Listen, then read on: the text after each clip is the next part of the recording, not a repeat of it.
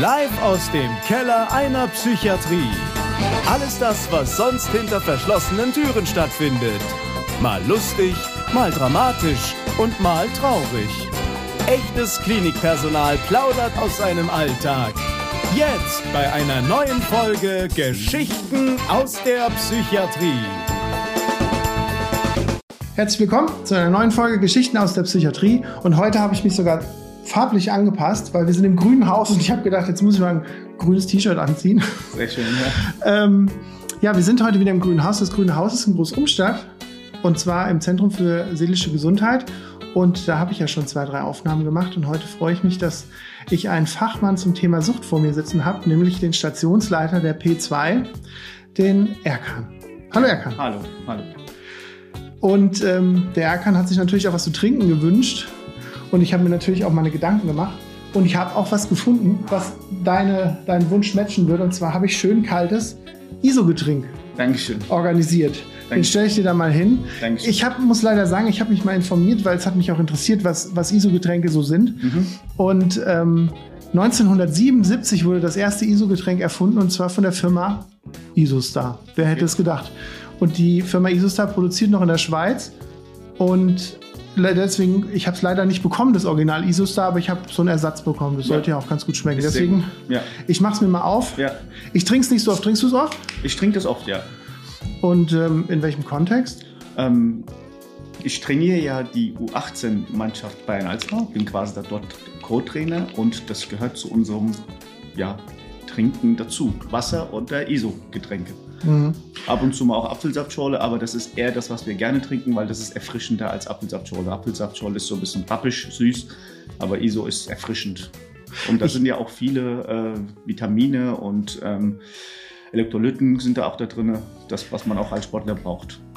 Ich, ich hatte mich total interessiert, warum das überhaupt ISO-Getränk heißt. Und ja. dann habe ich nachgeschaut und dann habe hab ich gelesen, dass es eine ähnliche Elektrolyt- und Vitaminzusammensetzung hat, die sozusagen dem Blut nachempfunden ist. Und deswegen mhm. kann der Körper das besonders gut aufnehmen. Fand ich super spannend, weil man kennt es irgendwie und sagt so, ja, ISO-Getränk, ich glaube sogar, das in den 90ern oder so, ja. war das ja so ein richtiger, oder 80er, 90er war das ja so ein richtiger Hype gewesen.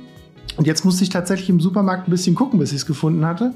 Aber schmeckt ganz gut und die werden ja auch, glaube ich, auch oft mit so Grapefruit oder so gemacht. Genau. Also Zitrone oder Grapefruit und ähm, wie gesagt, ich glaube, die Menge da drin ist genau das, was, man, was der Körper aufnehmen kann nach einer sportlichen Aktivität oder während einer sportlichen Aktivität. Das ist genauso angepasst und das ist halt isotonisch und das tut halt jemandem gut. Und man hat halt auch ein gutes Gefühl dabei, dass weil man denkt, dass man was Gesundes trinkt.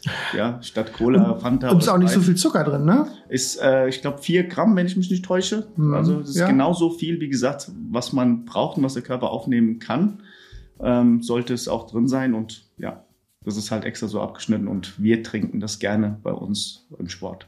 Das heißt, obwohl du keinen Sport hast, musst du heute ISO-Trink mit mir trinken. Ja, ja. Aber ich habe hier heute meinen Sport schon hinter mir und dann schadet das nicht. Hast du schon Sport gemacht heute Morgen? Ich fahre ja immer mit Fahrrad hierher. Das sind zwölf Kilometer von meinem Wohnort hierher. Okay. Und ähm, da bin ich 35 Minuten unterwegs. Und das ist mein Sport. Jeden Tag, auch nach Hauseweg, 35 Fast. Minuten. Und ähm, ja, heute Abend haben wir wieder Training mit U18. Da bin ich ja Co-Trainer, Athletiktrainer. Ja. Und da heißt es ja nicht nur die Ansagen machen, sondern auch die Übungen vorzeigen, mitmachen. Und dafür brauche ich auch meine Kalorien. Und mhm. da kommt immer so ein Getränk sehr gut an. Ich, ich habe ja auch im Internet so ein bisschen gescoutet nach dir, ja. einfach um zu gucken. Und da bin ich auch über den Fußball drüber gefallen ja. tatsächlich. Und da habe ich tatsächlich auch noch ein, zwei Fragen nachher. Okay. Aber damit die Leute dich jetzt mal ein bisschen besser kennenlernen, ich hatte ja schon gesagt, du bist Stationsleiter der P2 und irgendwie auch so ein bisschen Suchtfachmann, weil du mhm. ja auf einer Suchtstation arbeitest. Aber stell dich gern noch mal grob vor, was so dein Job ist als Stationsleiter, was du so machst und wie so dein Tagesablauf aussieht, ganz allgemein.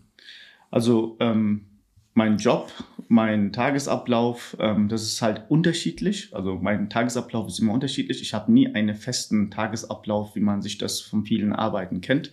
Ähm, es gibt viele Tage, wenn ich schon hier mit Fahrrad ankomme, wo ich abgefangen werde von verschiedenen Kollegen, ob das jetzt Sozialarbeiterin ist oder ob das jetzt die äh, Institutsambulanz ist, wo ich viel mehrere Fragen beantworte.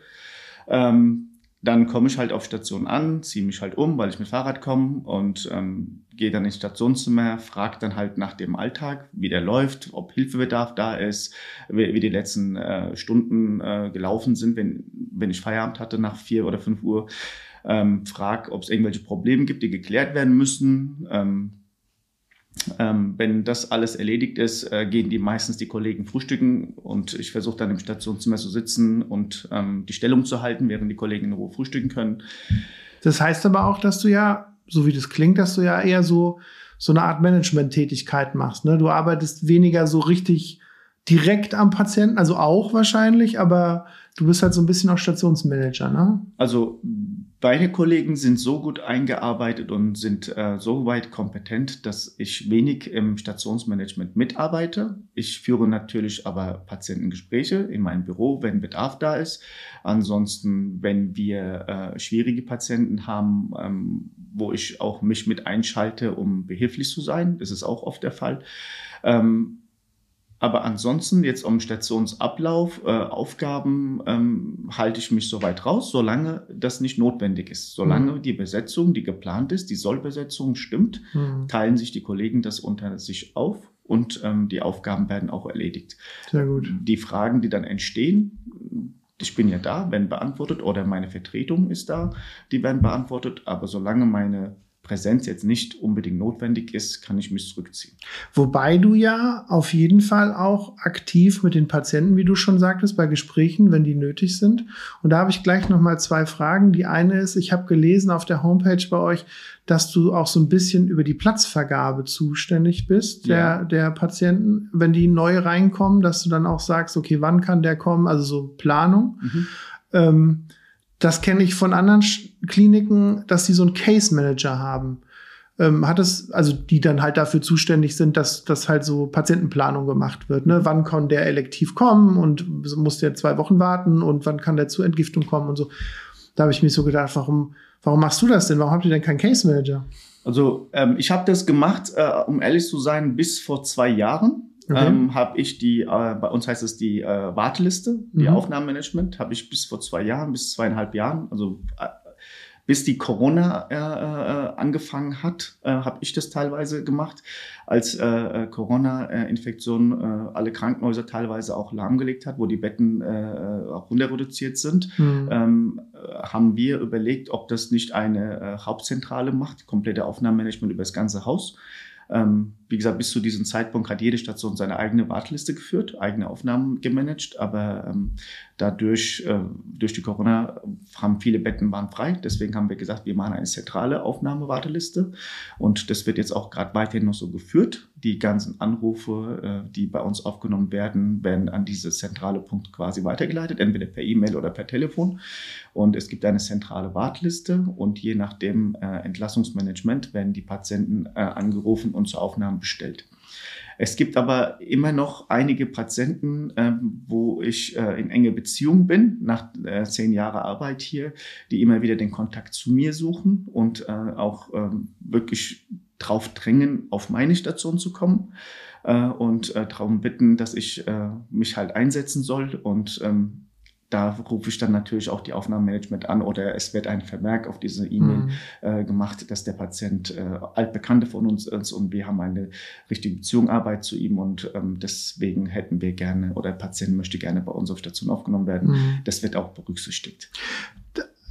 Es ist ja so, ich meine, das ist jetzt total klar, wenn die Leute dich in den Kameras sehen oder auch, wie du deinen Namen gesagt hast, du bist ja nicht deutschstämmig, sondern du bist ja Türkisch wahrscheinlich. Genau. Ist es denn auch so, dass du dann auch viele türkische Patienten hast, die auch gerade sagen, Mensch, der spricht auch meine Heimatsprache, der, der tickt mich sozusagen auch ein bisschen besser, einfach von meiner Kultur her, dass die dann sagen, oh, ich würde gerne zu dem, zu dem Erkan wieder zurück auf Station, weil da habe ich mich richtig wohl gefühlt. Also sehr, sehr oft diese Fälle gibt es sehr viele, weil ähm, wir sagen ja, unsere Sprache ist ähm, vielfältig. Man kann äh, seine Emotionen seine Gefühle viel besser darstellen, auch seinen äh, schlechten Zustand besser da, äh, erklären. Und ähm, deshalb äh, habe ich mehrere türkischsprachige Patienten, die zu mir kommen. Und ähm, es hat sich die letzten zehn Jahre auch rumgesprochen. Ja, ich meine, die Patienten, die bei mir zufrieden sind, äh, mhm. ähm, sagen ja auch eben in ihrer Umgebung, wenn du Hilfe brauchst, da ist äh, jemand, den kannst du anrufen, mhm. der dich beraten lassen, zur Not Hilfe holen. Und dadurch äh, kommen immer mehr äh, Personen äh, oder Patienten zu mir und versuchen dann natürlich auch Hilfe zu bekommen. Ob das jetzt an der Sprache liegt oder ob das jetzt an äh, Umgang liegt, weiß ich nicht, kann ich nicht genau sagen. Also sagen wir mal, Hälfte der Patienten, die zu mir kommen, können auch gut Deutsch, ähm, aber trotzdem äh, reden wir viel Türkisch. Also mhm. wenn die da sind. Ähm, das versuchen wir natürlich äh, in meinem Büro unter vier Augen zu machen, weil ich finde, ähm, draußen, wenn wir vor anderen Kollegen sind oder vor anderen Patienten, ähm, hört sich das nicht gut an, wenn wir auf türkische Sprache sprechen. Dann finde mhm. ich das nicht gut, solange die beide Personen Deutsch sprechen können. Ähm, machen wir das unter Aber vier Augen. Das ist ja so ein richtiger Wohlfühlfaktor auch, ne? Einfach, dass die auch sagen, da kann ich auch mal meine Muttersprache sprechen, mhm. da kann ich mich so ein bisschen gehen lassen oder fühle mich auch besser verstanden vielleicht. Ich habe spaßeshalber auch weiter mal im Netz gesucht und ich habe einen ein Feedback bei Google gefunden. Okay.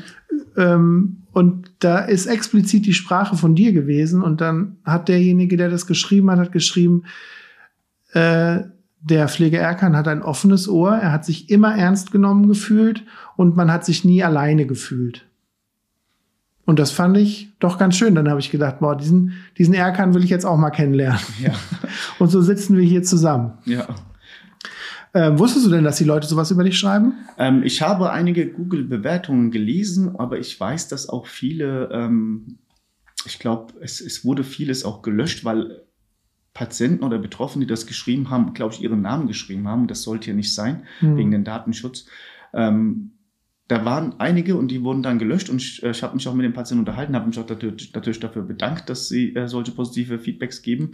Ähm, ich bin auch zufrieden, wenn das, was ich mache, bei betroffenen Personen gut ankommt und wenn die zufrieden sind und ähm, auch mit einem guten Gefühl unser äh, Krankenhaus verlassen. Äh, was noch wichtiger für mich ist, dass sie halt in schwierigen Situationen ähm, wirklich wissen, wo sie hingehen können und wo sie gut aufgehoben sind. Das ist mhm. für mich noch wichtiger und ähm, deshalb ist diese Beziehungsgestaltung, Beziehungsarbeit, die wir hier arbeiten, äh, machen oder was ich äh, vor, vorbereite und auch ausübe, für mich besonders wichtig. Zu dem türkischen äh, Sprache, ja. was ich noch gerne sagen will, gerne. ist, äh, die Patienten, Betroffenen, die hier zu uns kommen, wo ich gesagt habe, die können auch viel Deutsch, da habe ich weniger Probleme. Aber wovon viele profitieren, sind die Angehörigen, die äh, zum Beispiel, wenn eine Vater 65, 70 Jahre alt ist, die vielleicht diesen Deutschsprache nicht so gut kann wie der Sohn, aber äh, in, in der ähm, äh, Behandlung hier äh, gerne mit dabei sein wollen. Und da gibt's halt auch mal ein Zwei- oder Dreiergespräch, äh, wo diese türkische Sprache dann noch wichtiger ist für den Vater, wenn ich dann mit denen die Gespräche führe. Das mhm. ist dann halt, da macht's halt auch viel Sinn. Du bist ja keine 20 mehr, also du ja. bist ja nicht gerade frisch examiniert sozusagen. Und das Haus hier gibt es ja noch gar nicht so lange. Hast du denn vorher auch woanders gearbeitet als Pfleger? Also meine Karriere hat ähm, im Rheingau, Rheingau stattgefunden, St. Valentinus Krankenhaus. Da habe ich mit 17 nach der Schule angefangen mit meiner einjährige Ausbildung, Krankenpflegehelferausbildung. Und das ist auch ein psychiatrisches Krankenhaus und ähm, bin halt auch nach der Ausbildung ja dort hängen geblieben. Ja, bin halt zwischendurch natürlich meine Examen machen ähm, in, in Bad Schwalbach und danach wieder zurückgekommen zu meinem alten Wurzel und bin halt dort aufgewachsen quasi. Ähm, ja, und bis 2013 war ich auch dort noch beschäftigt. Ich bin 2007 hier in die Umgebung gezogen und mhm. ähm, bin halt jeden Tag fast 60 Kilometer nach Frankfurt gefahren, weil äh, das Krankenhaus aus Kietrich ähm, wurde dann ähm, nach Bad Soden verlegt quasi, wegen diesem ortsnahen äh, Psychiatrie, ja. Und ähm, bin halt jeden Tag 60, 65 Kilometer gefahren. Das war wirklich sehr zeitaufwendig und ähm, auch Kosten, Kosten haben auch sehr viel Rolle gespielt. Und ähm, ja, dann haben wir halt, habe ich mitbekommen, dass hier auch eine Psychiatrie ist. Ich habe mich mal als Interesse halber hier beworben und dann ging es ganz schnell. Ähm, bevor wir jetzt richtig in dein Hauptthema reingehen, nämlich Thema Sucht, würde ich gerne so eine, so eine Art Übergang haben. Und der Übergang ist, du hast ja schon erzählt, dass du ganz aktiv Fußball spielst, beziehungsweise auch ausbildest und, mhm. und, und Jugendmannschaften trainierst. Mhm. Ähm, da ist ja Thema Alkohol wahrscheinlich, also wenn ich an Fußball denke, an Fußballstadien denke oder halt auch vielleicht dann auch nach dem Training mal noch mal ein Bierchen trinken oder so. Ist das für dich so eine Art Problem, wo du sagst, das matcht irgendwie nicht so meinen Job? Oder sagst du, ja gut, das eine ist Job und das andere ist Feiern oder halt Fußball, das ist was anderes? Und, und, und auch, ich meine, ähm, soweit ich ja weiß, ist ja auch in der, in, der, in der türkischen Kultur ja jetzt auch nicht so groß verbreitet, dass viel Alkohol getrunken wird. Ja, es ist nicht verbreitet, sondern es ist auch nicht erlaubt von unserer Religion her. Ähm, und da geht es auch nicht um die Menge, das ist gar nicht erlaubt. Mhm. Ähm, wenn es jetzt um Sportliche geht, also mein Trainer und ich sind in derselben Meinung, dass im Leistungssport Alkohol nicht zu suchen hat. Das ist unsere Meinung. Und das spiegeln wir auch unseren Jungs rüber, weil wir als ja, Trainer leben ja eine Professionalität vor, indem wir viermal die Woche Training anbieten, mit wirklich Professionalität, mit äh, Videoanalysen, mit irgendwelchen äh, Gesprächen, mit Vorbereitungen, mit Taktikbesprechungen. Wir nehmen Zeit für die Jungs, wir machen Einzeltraining. Also da leben wir wirklich diese Professionalität vor und erwarten von der Mannschaft, die wir trainieren, auch diese gewisse Professionalität im Leistungssport.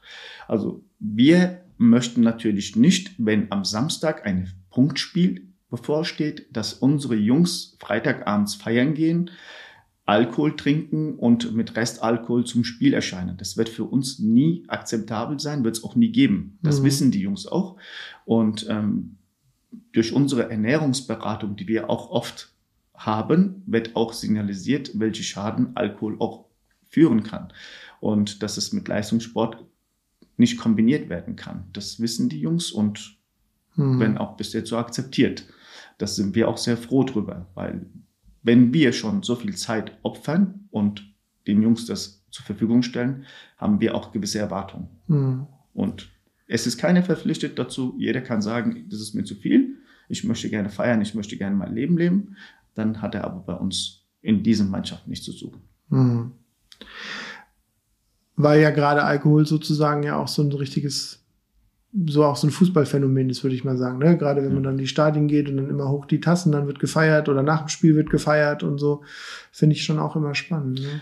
Ja, ich meine, ich habe ja auch früher selbst Fußball gespielt äh, und äh, bei, bei meinem Mannschaft, so Kreisliga nennt sich das ja so, Kreisliga A, Kreisliga B, unterklassige äh, Mannschaften, wo man das teils hobbymäßig macht äh, um sich ein bisschen fit zu halten und ähm, ja, um diesem Team dazu zu gehören, mit Freunden zusammen Spaß zu haben.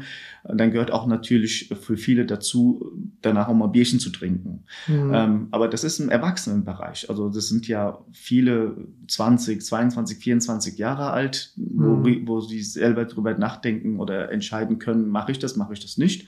Und ähm, viele, äh, mit denen ich auch Fußball gespielt habe, sind in der Lage gewesen, höher zu spielen ja, und auch wirklich mhm. auf professioneller Ebene zu spielen.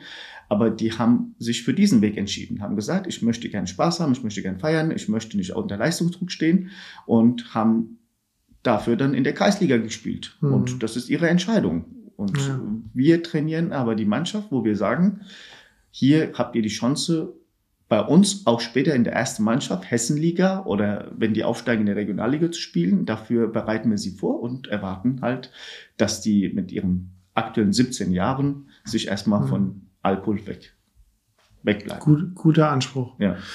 Ähm, eine noch interessante Frage, die mir eingefallen ist, du bist ja sozusagen Leiter der Suchtstation und wir sind ja hier in so einer Weinregion. Mhm. Hast du das Gefühl, dass deswegen mehr Leute vielleicht auch also dass ihr mehr Patienten habt, weil hier so eine Alkoholregion ist, als in einem Gebiet, wo gar kein Bier oder Wein angebaut wird sozusagen? Oder sagst du, das nimmt sich wahrscheinlich nichts? Also ich glaube, das spielt damit nicht jetzt große Rolle, weil ich finde, Alkohol kriegt man in Deutschland fast umsonst. Ja, man kann überall Alkohol trinken. Wenn ich schon an Faschingszeit denke, wo Alkohol wirklich umsonst ausgeschenkt werden. Oder ähm, wenn ich mich besaufen will, gehe ich nur zum Aldi und kaufe für ein Tetrapack zwei Euro, drei Euro Wein, äh, kann ich mich auch besaufen. Also ich glaube, darin liegt's nicht. Ähm, ich glaube, Alkohol gehört zum Gesellschaft hier in Deutschland dazu. Ja, ähm, ich, viele Feiern äh, werden ja mit Alkohol ähm, begleitet und ähm, äh, da ist schwierig, enthaltsam zu bleiben. Das ist wirklich schwierig. Mittlerweile ist es ja normal. Ja, zum Geburtstagfeier, zum Hochzeitfeier, zum Arbeitsfeier, egal welche Feier. Ich kann, ich habe nirgendwo gesehen, dass Alkohol gefehlt hat. Also sehr selten. Und ähm, das hm. gehört zum Gesellschaft dazu. Das ist traurig, auch wie sich das anhört. Und ähm, Wünschtest du dir das anders, dass Alkohol viel mehr restriktiert wird und dass Alkohol nur unter ganz bestimmten Voraussetzungen getrunken werden darf? Also ich habe mir, wie gesagt, keine Gedanken gemacht, wie man das verbessern kann. Aber wenn ich die Folgen sehe, die durch Alkohol entstehen, da wünsche ich mir, dass Alkoholkonsum oder das Kaufen vielleicht etwas äh, erschwert wird. Ich meine, mhm. es werden immer wieder Wege geben, wie man an Alkohol kommt. Zur Not äh, kann man ja auch zu Hause selbst äh, Alkohol herstellen. Ähm, ich weiß auch nicht, ob man das auch aufhalten könnte, wenn man das jetzt eingrenzen könnte, äh, an Alkohol dran zu kommen. Weiß ich nicht. Aber ich glaube, das ist ein Prozess von mehreren hundert Jahren, denke ich mal, bis man das ändert. Ich meine, mittlerweile erkennen ja auch viele, wie schädlich Alkoholkonsum sein kann. Und ähm, das ist ja auch eine von den Hauptarbeiten, die wir hier bei uns ja führen. Es geht ja nicht nur um Entzug, körperlichen Entzug, sondern wir versuchen ja auch in dem Aufenthalt hier äh, Patienten zu erklären, ähm, welche Folgen auch durch Alkoholkonsum entstehen. Und ich meine, das sehen sie auch selber. Es geht ja nicht nur um körperliche äh, Folgen, sondern es geht ja auch um komplette Abstieg von sozialen Bereichen, ja, Familienverlust mhm. oder Freundeverlust. Ähm, es gehört ja alles äh, dazu. Und ähm, mhm wie gesagt, wenn wir Erfolg haben, jemanden frühzeitig zu erreichen und der dadurch nach dem äh, stationären Aufenthalt hier ähm, Einsicht hat, sind wir froh. Wenn nicht, fängt unsere Arbeit erneut von vorne an, wenn er wiederkommt. Hm. Genau, in diese Arbeit würde ich jetzt gleich mit dir reingehen. Ich würde aber gerne noch mal einen Schluck von dem Isodrink trinken. Ja. Und du hast es noch gar nicht probiert. Du musst mir dann noch mal sagen, wie der dir schmeckt, ja? Und deswegen also, wenn ich mich nicht täusche, ist er von Lidl? Äh, ich weiß es gar nicht. Wo habe ich den gekauft? Ich glaube im Rewe. Kann es sein? Kann sein auch von Rewe, ja. Da wir ähm, überall welche kaufen, äh, bin ich, ist, sind die mit mir, mittlerweile mir total bekannt. Da ist irgendwie so Kann ein, sein, dass er von Rewe ist. Von da ist Rewe irgendwie so ein Untergeschmack drin. Da ist irgendwie sowas von Erfrischung. Ich habe irgendwie gesagt, entweder ist das Ingwer oder Nelke oder so. Da ist irgendwas drin, was so ein bisschen gewürzig ja. schmeckt. Also ISO gibt es ja in tausende verschiedenen von Geschmäcken, ja. Ähm, auch von Rossbacher gibt es ja auch eine Kiste mit verschiedenen Grapefruit, äh, äh Zitrone, alles mögliche Geschmäcke gibt es da. Es hat ähm, damals auch der Michael Schumacher sehr viele Werbung darüber gemacht. Rossbacher ISO-Getränk. Stimmt, ja. ja, ja. Und, ähm, der, der Michael Schumacher, ich weiß nicht, ob du das wusstest, ich weiß auch nicht, ob es so eine Art Urban Legend ist, also sowas, was ja. die Leute mir erzählt haben. Aber ich glaube, der Michael Schumacher hat seine Fahrschule hier unten in Großumstadt gemacht. Beim Itzel damals. Interessant. Also wurde immer gesagt, ich weiß nicht, ob das stimmt, weil es ja komisch ist, weil der kommt ja aus der Nähe von Kerpen letztendlich, was ja theoretisch in der Nähe von Köln ist, wo ich herkomme, ja, wo ja auch diese Kartbahn ist. Aber es hieß immer, er hätte da den Führerschein gemacht. Interessant. Keine, ich weiß, dass der keine Elvis, Ahnung, ob das stimmt. Elvis in Babenhausen äh, äh war. Äh, in Stationiert. Kaserne. Ja, Kaserne, mhm. ja. Das weiß ich, aber von Schumacher. Ich habe auch mal vom also Geschichten. Ja, von einem von Patienten gehört, dass äh, auch der Arnold Schwarzenegger hier äh, in Großumstadt war. Aber wie gesagt, ob die Geschichten stimmen, weiß ich nicht. Ja, Arnold Schwarzenegger. Habe ich gerade gestern wieder ein Video geguckt. Ja. Put that cookie down. äh, wir hören uns gleich wieder. Ja.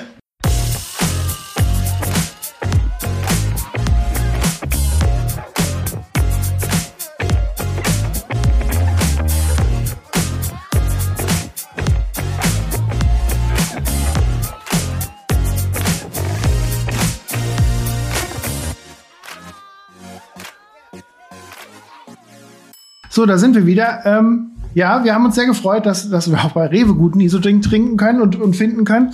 Aber wir wollen jetzt auf jeden Fall noch mal in das Thema gehen. Und ich würde am Anfang von dem Thema Sucht, was ja zum einen nicht nur Alkohol ist, sondern ja auch andere Süchte sozusagen bedingt. Aber ich möchte ein paar Fakten gerade zu dem Alkohol noch mal für unsere Hörer sagen, die ich mir rausgeschrieben habe und die ich eigentlich ganz interessant finde. Und zwar ist es so, dass ungefähr ein Zehntel der Bevölkerung Deutschland einen Alkoholkonsum in riskanter Form haben, wurde vom Bundesministerium für Gesundheit geschrieben. Also das heißt, knapp acht Millionen Menschen sind so nah am Alkohol, dass man schon sagt, kritisch.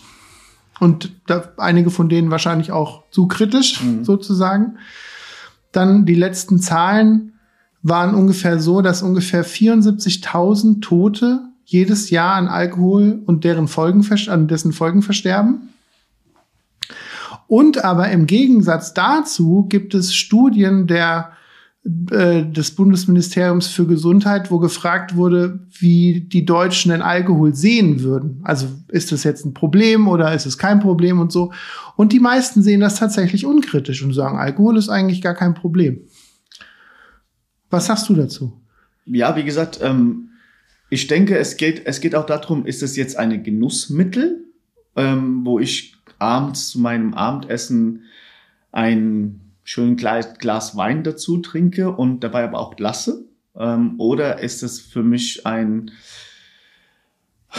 ähm, dazu mein Tag gehörender Konsum? Ja, also ich bin vor ein paar Jahren nach Dortmund gefahren. Da habe ich meine Fortbildung gemacht zu äh, ähm, professionellen Umgang im angespannten Situation, aggressiven Zustand. Ähm, dann habe ich äh, morgens um ich will jetzt nicht lügen, fünf Uhr, halb sechs, ähm, waren Bahnmitarbeiter und ähm, morgens um halb sechs, da ging es Guten Morgen und jeder hat seine Jackie Cola Dose aufgemacht und oh Prost, oh ja. Und da denke ich mir, ja, schön, der Tag fängt ja schon gut an. Ja, und ich glaube nicht, dass es der erste oder letzte ist. Ja. Und ich denke, der Tag geht so weiter. Ist halt die Frage, ist es jetzt ein Genussmittel dann oder ähm, ist es dann, äh, gehört das zu meinem Leben dazu? Das ist so ein Frage, die ich mal immer stelle. Ja, ähm, ja. Ähm, ich habe, mein Vater hat ja äh, im Weingut gearbeitet, im Rheingau. Diese Rheingau ist ja auch bekannt für ihre Weingüter. Und ähm, ich als Junge habe natürlich auch mitgeholfen oder habe mitbekommen, wie die Arbeiten dort äh, geleistet werden. Ob es jetzt die Flaschen äh, Wein aufgefüllt ist oder ob wir ähm, äh, die, äh, die, äh, die Traubenlese, Weinlese vorbereitet haben, habe ich ja alles mitbekommen. Und ähm, alle Mitarbeiter, die dort waren, haben Wein als Wasser getrunken. Also ich habe mhm. die nie Wasser trinken sehen. Also Wein gehörte ganzen Tag dazu. Wenn wir acht Stunden dort gearbeitet haben, mhm. wurden mehrere Flaschen getrunken. Und ähm, damals war ich noch sehr jung, also 13, 14, weiß nicht, 15 Jahre alt. Kann ich jetzt nicht sagen, die waren jetzt betrunken, äh, dass sie ihre Arbeit nicht machen können. Die waren alle gut drauf, aber Wein gehörte, ja, es war wie Wasser für die. Mhm. Ja, und wie gesagt, ich will nicht wissen, wie viele Flaschen die da am Tag trinken. Und ähm, also ich, ich weiß zum Beispiel aus, ähm, ich weiß nicht genau, wie da der, das, also das Fachwort dafür ist, aber es gab tatsächlich auch in Brauereien sowas wie so eine Art Handbier, dass es dann hieß, die Brauer und die da gearbeitet haben, die konnten sich aktiv auch bedienen, ja. dass man dann gesagt hat, okay, ihr müsst ja auch trinken, was wir sozusagen produzieren, da könnt ihr ruhig zulangen. Und ich habe sogar von Kliniken, gerade so von so, ja, eher so psychiatrischen Wohneinrichtungen, jetzt nicht direkt Kliniken, aber gehört, dass es auch eine Zeit gab, wo dann abends theoretisch zum Abendessen dann auch auf jeden Fall auch eine halbe Bier gab, weil man dann auch gesagt hat, okay, dann pennen die halt besser und mhm. dann haben die auch einen schönen Tag oder so und man wollte das denen auch nicht komplett verwehren sozusagen, auch obwohl die jetzt in der Klinik waren, aber da ging es dann halt nicht um Gesundheit, sondern einfach nur auch um, dass sie ein schönes mhm. Leben haben. Und das fand ich auch spannend, dass dann einfach so mit dem Essenswagen dann noch Kasten Bier mitkommen. Ja, ähm, also wie gesagt, es, es kommt halt darauf an, ob das jetzt Konsum in regelmäßigen Abständen stattfindet. Mhm. Ähm, ich denke, wenn jemand jetzt daran gewöhnt ist, immer nach jedem seiner Arbeit abends seine drei, vier Flaschen Bier zu trinken, ist es für mich ein regelmäßiges Konsum. Und wenn, was, was passiert, wenn diese drei, vier Flaschen abends wegbleiben? Mhm. Hat der Mann Unruhe, kann er schlecht schlafen, denkt er die ganze Zeit an diesen Alkohol, dann fängt er schon das Suchtverhalten an. Ja, mhm. und das ist halt, ähm, kritisch zu überprüfen. Weil man sagt, man fragt sich immer wieder, wann fängt oder wann ist man süchtig, wann fängt diese Sucht an? Ja, mhm. ähm, es gibt ja viele Menschen, die Zahlen wurden ja eben von dir genannt, ähm, die Alkohol zu Hause trinken, aber keine Schwierigkeiten im Leben haben. Ja, die mhm. einfach das als Genussmittel trinken und ihr aber trotzdem noch funktionieren. Ja, und solange das funktioniert, wird ja diese Suchtverhalten niemals in die Öffentlichkeit kommen. Mhm. Aber trinke ich dann abends so viel, dass ich die Kontrolle verliere und vielleicht äh, dafür sorge, dass ich morgens nicht mehr aufstehen kann oder wenn ich aufstehe, dass ich meine Arbeit nicht richtig äh, ausführen kann oder dass ich überhaupt nicht aufstehen kann, weiß ich nicht, ja, ähm, dann ist es natürlich äh, Folgeerkrankung mhm. von diesem Suchtverhalten und dann ist ohne Krankenhausaufenthalt kaum Genau, da kommt jetzt auch direkt meine nächste Frage, weil ich ähm, hatte auch noch eine Zahl gelesen, die ich ganz spannend fand. Und zwar gibt es wohl volkswirtschaftliche Kosten vom Alkohol, die sozusagen die Gesellschaft Geld kosten von ungefähr pro Jahr 57 Milliarden Euro. Da sind dann natürlich Krankenhauskosten wahrscheinlich mit ja. dabei, da sind dann aber Behandlungskosten, aber auch Ausfälle, dass Leute halt nicht zur Arbeit gehen können oder auch keine, kein überhaupt Geld verdienen können mhm. und so. Und das, das ist sozusagen die, die Volkswirtschaft 57 Milliarden Euro jedes Jahr kostet, nur weil wir Alkohol saufen. Mhm. Und das fand ich eine ziemlich große Zahl. Ja, ähm, ich meine, unsere Hauptaufgabe hier im Krankenhaus ist ja natürlich Hilfe zu leisten. Und ähm, natürlich ist aber trotzdem sind wir ja Menschen. Ich meine, wir haben auch Gefühle, wir haben auch äh, Emotionen. Und es ist für uns halt natürlich auch manchmal ärgerlich, enttäuschend eher weniger ärgerlich, wenn wir ähm, Patienten bei uns hatten, die zum Beispiel einen Aufenthalt von drei Wochen haben, wo wir ähm, das Gefühl haben, wir haben vieles erreicht. Und ähm, dass derjenige halt nicht mal zwei, drei Wochen später wieder bei uns auftaucht dann sind natürlich auch bei uns solche Faktoren spielen dann eine Rolle. Ähm, das hat jetzt so viel Geld gekostet. Das hat man in Deutschland, diese Hilfeleistung. und ähm, hat so gut wie nichts gebracht. Ja, mhm. ich meine, wo ist diese drei Aufenthalt, drei Wochen Aufenthalt ähm, pro Tag Krankenhaussatz 300 bis 400 mhm. Euro ähm, ist weg. Ja, und das ist ja immer wieder äh, äh, wiederholende äh, Situationen, wo wir uns auch als Mitarbeiter hier denken, ähm, es sind Kosten, die dadurch entstehen. Das ist ja immens, ja. Ich meine, wenn das so mhm. um Milliardenhöhe geht, ähm, ja, es ist teilweise ärgerlich, aber teilweise ist natürlich auch gut für uns, dass es in Deutschland die Möglichkeit gibt, eine Behandlung wahrzunehmen. Mhm. Ja, ähm, aber ich, ich kann mich erinnern, in der Anfangszeit, wo ich meine Ausbildung gemacht hatte und dann angefangen hatte zu arbeiten, auch in der Psychiatrie, da hatte ich mal ein Gespräch mit meinem sta damaligen Stationsleiter gehabt und ich hatte mich so subjektiv aufgeregt, weil wir auch, so wie du sagtest, da kam dann ein Patient mit Alkoholproblematik, der kam dann innerhalb von vier Wochen zum dritten Mal zum Entzug. Ich kann mich noch erinnern, das war, ich weiß nicht, ob das jetzt, ich denke, dass es viel war, der hat ziemlich viel Alkohol am Tag getrunken. Das waren, ich meine, acht bis zehn Liter Rotwein hat er getrunken. Ich meine, allein das Volumen von ja. acht bis zehn Liter musste er erstmal nicht reinkriegen, ja. ja. Und dementsprechend war der halt auch krank. Und ich war dann irgendwie nach der Aufnahme, war ich so sauer gewesen und bin dann ins Stationszimmer und habe dann zu ihm gesagt, mein Gott, jetzt ist der schon wieder da. Wir haben den schon dreimal saniert irgendwie gefühlt äh, innerhalb von, von sechs Wochen das ist doch eine Scheiße und ich habe mich dann total aufgeregt. dann hat der Stationsleiter mich zur Seite genommen und hat gesagt, regst du dich über eine Psychose genauso auf? Hm. Und dann habe ich gesagt, nee, weil der ist ja krank. Und dann hat er gesagt, merkst du was? Der ist auch krank. Ja, ja. Und, und das ist nicht, weil der das böswillig macht oder weil der, weil der sagt, okay, ich, der hat einfach keine Alternative in seinem Leben. Mhm. Die, die, der kann nicht einfach sagen, ich höre jetzt auf. Wenn es so einfach wäre, dann könnte man so viel einfach aufhören. Weißt du, wie ich meine? Ja, ja, also ich meine, in, in meinem ähm, früheren Jahren habe ich natürlich auch diese Emotionen gezeigt, habe auch immer wieder gesagt, es ist für mich immer schwierig zu äh, akzeptieren, dass jemand ähm, ja immer wieder seinen Sucht quasi zu Opfer äh, fällt, ja, immer wieder äh, rückfällig wird, immer wieder diese, diesen Weg sucht, diesen einfachen Weg sucht, wenn er Probleme hat ähm, und ich habe es jahrelang nicht verstehen können, jahrelang auch nicht akzeptieren wollen, weil ich, ich habe immer wieder gesagt, ähm, was muss alles passieren, dass ein Mensch begreift, dass er auf dem falschen Weg ist? Ja, was muss alles passieren? Ich meine, das ist anerkannt in Deutschland als Krankheit. Es ist auch eine Krankheit, ähm, aber es ist für mich natürlich immer wieder schwer gefallen. Ich dachte halt immer, Selbstdisziplin ist sehr wichtig im Leben, und für mich äh, war halt äh, Menschen, die immer leichtsinnig rückfällig werden, äh, auch Probleme mit Disziplin haben. So war es für mich immer wieder. Mhm. Natürlich mit den Jahren habe ich aufgehört, mir ähm, äh, einreden zu wollen, dass die Patienten äh, diese äh, Möglichkeit nicht haben, Disziplin zu bewahren und Alkohol zu trinken, sondern dass es wirklich die Krankheit ist und dass es viele Faktoren da eine Rolle spielen, warum man eine Rückfall äh, äh, wieder ähm, äh, Rückfall passiert. Ähm, aber es ist trotzdem immer wieder schwierig zu sehen und zu akzeptieren. Du warst doch vor zwei Wochen da. Du hast alle möglichen Hilfe von mhm. uns bekommen. Und ähm, statt jetzt äh, irgendwo zum Edeka zu fahren und dir eine Flasche zu kaufen, hättest du auch den Weg zu uns suchen können. Ja, ich meine, wir sind immer noch hier. Wir sind ja nicht weg. Und ähm, das ist dann halt manchmal so ärgerlich, ja. Und mhm. äh, dass man halt so viel leistet. Ich meine, es geht ja nicht darum, dass wir auf Station jetzt von der Pflege her so viel Arbeit haben, sondern das sind ja auch viele andere Berufsgruppen mit in dem im Boot. Ja, ob das jetzt sozialarbeiterische Arbeiten sind, ob das psychologische Arbeiten sind oder von Ärzteteam die Arbeiten sind.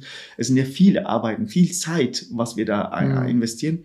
Und dann ist es manchmal ärgerlich, wenn es wirklich nur ein oder zwei Wochen hält. Das ist wirklich sehr ärgerlich. Dann fragen wir uns, haben, haben wir was falsch gemacht? Haben wir nicht genug äh, äh, übermittelt, wie, welche Folgen dieser Alkoholkonsum mhm. haben kann, oder lag es an dem Patienten selbst? Ja, und ähm, irgendwann mit den Jahren hört man sich die Fragen zu stellen, warum kommt er wieder? Also, Fragst sondern versucht in dem Moment einfach nur die Hilfe zu, zu leisten, die wir auch leisten müssen oder wollen.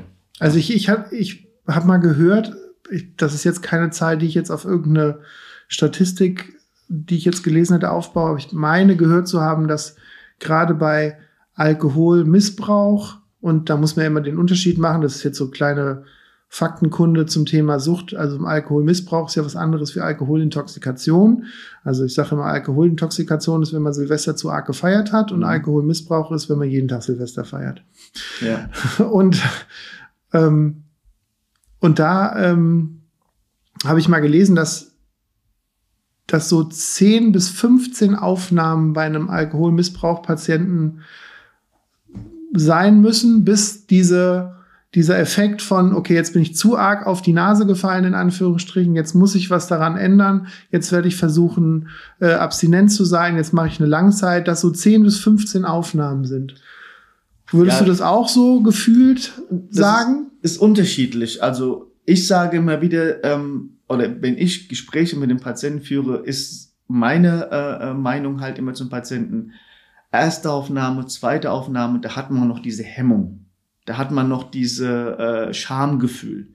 Ja, ich bin jetzt hier wegen Alkohol, ich muss entziehen und ähm, da ist noch, ja, eine Dis Distanzierung noch da. Aber ich denke, je öfter die Aufnahme erfolgt bei uns, ist es dann irgendwann mal zum Standard. Ja, ähm, ich habe manchmal das Gefühl, dass die Patienten, wenn die unten, wenn ich unten an der Aufnahme die Patienten abhole, kommen manchmal so Fragen, wo kann ich hier einchecken? Also da frage ich mich, also ist das jetzt für dich ein Aufenthalt? Ich meine, einerseits ist es gut, diese Wohlfühlfaktor mhm. wollen wir ja, dass den Patienten geben, aber dass die sich dann so frei bewegen, mhm. worüber sie sich vor einem Jahr zu Tode geschämt haben, ist es dann schwierig, mhm. aus dem Ablauf zu kommen, weil was ist dann? Wenn ich trinke, dann gehe ich halt wieder ins Krankenhaus. Ich, ich glaube, dass die Leute halt, ich, äh, zumindest so wie ich das kennengelernt habe, die Leute haben halt zu Hause so ein bestimmtes Setting, in dem sie sich bewegen, wenn sie jetzt nicht gerade von außen Hilfe bekommen, ja. wie eine Psychotherapeutin oder so. Und wenn die dann in dieses alte Setting zurückgehen, dann haben die die gleichen alten Probleme und das Wichtige ist, mit den gleichen alten Lösungsstrategien. Und die alten Lösungsstrategien sind halt Flasche auf, Attacke. Und, und da kann ich mir schon vorstellen, dass viele Leute an den Punkt kommen und sagen, okay, ich kann jetzt in die Klinik gehen, ich kann jetzt Psychotherapie machen oder ich kann an meinem Problem arbeiten oder ich gehe einfach zum Rewe und kaufe für zwei Euro zwei Liter Rotwein. Es gibt viele Methoden. Ich habe äh, auch eine Patient gehabt, ähm, ich will jetzt, äh, weiß den Alter jetzt nicht, äh, 28, 30 Jahre alt.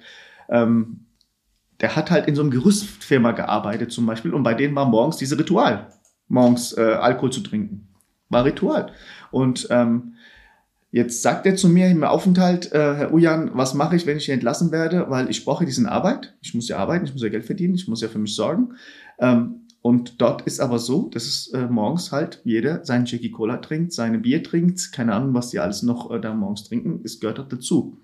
Das ist ein Gerüstbau, wo ja, man ja eigentlich genau, denkt, ui, ui, ja, genau. Und ähm, da sagt er halt immer wieder zu mir, ja, ich werde äh, versuchen, da natürlich äh, äh, keinen Alkohol zu trinken, aber jetzt halt die Frage, ich meine, wie lange hält man das aus? Ja, ein Tag, zwei Tage, drei Tage. Irgendwann ist man schlecht drauf. Man ist ja nicht immer gut drauf. Man hat ja auch mal Tage, wo man schlecht drauf ist. Und wenn alles um mich herum ist, was ich trinken kann, ich glaube, da ist der Zugriff leichter. Und mhm. da kommen wir wieder zu dem Thema, muss ich nach dem Krankenhausaufenthalt alles ändern, was mich dazu bewegt, wieder rückfällig zu werden. Ja, es ist nicht leicht, alles auf einmal zu ändern. Das ist so ganz leicht gesagt. Du musst deine Arbeit wechseln, du musst äh, deine Freunde verlassen, du musst deine Umgebung ändern. Ähm, aber das ist die Aufnahme von Informationen von zwei Wochen Aufenthalt im Krankenhaus. Mhm. Wie soll man innerhalb von zwei Wochen, wenn man rausgeht, alles auf den Kopf werfen? Das ist sehr schwierig. Ich meine, und es ist ja auch, es ist ja auch nicht nur schwierig, dass es an sich schwierig ist, sondern es ist ja auch so, und das meine ich gar nicht despektierlich, aber es ist ja so, wenn Leute, sagen wir mal, sehr flexibel im Leben sind und sagen, okay, ob ich jetzt da arbeite oder da oder halt die Freunde oder die Freunde oder ich habe auch schon mal da, da und da gewohnt. Da sind ja andere Leute, die, die sagen, ich wohne jetzt schon seit 40 Jahren in dem Haus, in der Wohnung, ich mache immer das Gleiche und, und ich habe auch ein bisschen ein Problem mit Veränderungen oder bin vielleicht auch von, von, von meiner Intelligenz nicht so in der Lage, einfach mal so ganz entspannt mal was ganz anders zu machen. Und dass die Leute es ja noch viel schwerer haben, ne? Ja, also wie gesagt, es gibt ja Menschen, die äh, machen ja in ihrem Leben die Veränderungen sofort, setzen das um. Und es gibt Menschen, die brauchen dafür Zeit. Und ähm, und das sind dann die, die dann 15 Mal kommen. Ja, 15 Mal, 20 Mal kommen und ähm, wo wir immer wieder die gleiche Geschichte haben wo wir immer wieder sagen, wenn du deinen Arbeitsplatz nicht änderst, wirst du von diesem Problem nie wegkommen. Und er immer wieder zu uns sagt, ja, ich bin ja auf der Suche nach einem Arbeitsplatz, aber ich habe keine Ausbildung. Das ist das Einzige, was ich kann. Und mhm. es ist halt schwierig, einen neuen Arbeitsplatz zu finden. Da verstehe ich auch. Das ist ja vollkommen verständnisvoll für mich. Ähm, oder äh, Probleme in der Familie gibt's ja auch. Ja? Ob es jetzt ein Eheproblem ist oder ob es irgendwas andere Probleme mhm. gibt. Ähm, es, und äh, wenn da auch noch Kinder mit äh, im Boot sind, es ist nicht leicht für denjenigen zu sagen, heute auf morgen, ich beende alles und äh, muss erstmal für mich sorgen. Es ist sehr schwierig. Es ist, ich meine, das kann ich auch nachvollziehen. Ja. Ähm, aber ähm, ähm, viele äh, Erfahrungen, die wir hier äh, mit, mit, mit, äh, mitgemacht haben oder uns gezeigt haben, ähm, es ist teilweise wirklich die Lösung, diese drastischen Maßnahmen. Es ist die Lösung. Mhm. Und ähm, kannst du, weil ich da auch noch Fragen zu, kannst du kurz für meine Zuhörer, die sich das vielleicht nicht so vorstellen können, musst du gar nicht ganz ausufern machen, nur, nur wie, wie stellt man sich so einen zwei Wochen Aufenthalt vor? Wie kommen die Patienten? Was machen die in der Klinik? Was macht ihr oder was bietet ihr an in der Klinik? Und in welchem Zustand werden die dann in der Regel wieder entlassen? Also ein ganz allgemeiner Fall, gerade mit Alkohol. Also ähm, bei uns gibt es ja zwei Möglichkeiten der Aufnahme im Krankenhaus. Erstmal äh, über die Warteliste. Man äh, ruft bei uns an und meldet sich an und gibt auch schon am Telefon Auskunft, um was es geht. Ähm, und nach jedem Entlassungsmanagement werden die Patienten angerufen. Oder es gibt halt die Notfallaufnahme, wenn man wirklich diese Alkoholintoxikation hat, Silvester feiern und äh, wo die notfallmäßige äh, Aufnahme erfolgt durch einen Krankenwagen, weil sie vielleicht zu Hause in bewusstlosem Zustand vorgefunden sind, wo die Angehörigen sich dann sehr äh, starke Gedanken machen. Ähm, bei uns angekommen auf Station ist natürlich, ähm, wir haben einen ähm, Überwachungsplan, das nennt sich SCORE. Das heißt, alle zwei Stunden werden die Vitalzeichen äh, kontrolliert und wenn die Entzugssymptomatik quasi festgehalten, da gibt's halt so ein Punktesystem ähm, und je nachdem diese Punktesystem gibt's äh, auch Gabe von Medikamente. Ja, es gibt zum Beispiel Punkt für einen Tremor, Unruhe, Angstzustände oder psychotische oder äh, halluzinatorische Halluzinatorische Halluzinationen, die man hat, werden dann mhm. im Punktesystem festgehalten. Und je nachdem, wie viele Punkte man hat, ähm, hat man Anspruch auf äh, oder sollte man Tabletten bekommen, damit die Entzugssymptomatik äh, sich nicht so äh, stark äh, ausprägt. Ähm, Viele äh, haben auch schon mal gehört über Delir, was man im, im Rahmen der Alkoholentzugs rutschen kann. Ähm, es ist vielen auch bekannt, diese Mäuse sehen oder Spinnen mhm. an der Wand. Ähm, das ist äh, Symptomatik von Delir, Delir und ist auch gefährlich. Ähm, deswegen wird auch diese Medikamentengabe dazu gewandt, dass man nicht in diesen Delir reinrutscht und dass die Patienten auch den Aufenthalt bei uns nicht durch äh, starke Entzündungssymptomatik äh, durchmachen müssen quasi. Mhm. Das wird halt bei uns alle zwei Stunden kontrolliert. Und je nachdem, wenn der Entzündungssymptomatik halt nachlässt, ähm, wird auch diese ähm, Überwachungsbogen entweder erweitert auf alle vier Stunden oder wenn äh, so gut wie keine Entzündungssymptomatik mehr da ist, wird es halt abgesetzt. Das ist meistens immer nach drei Tagen.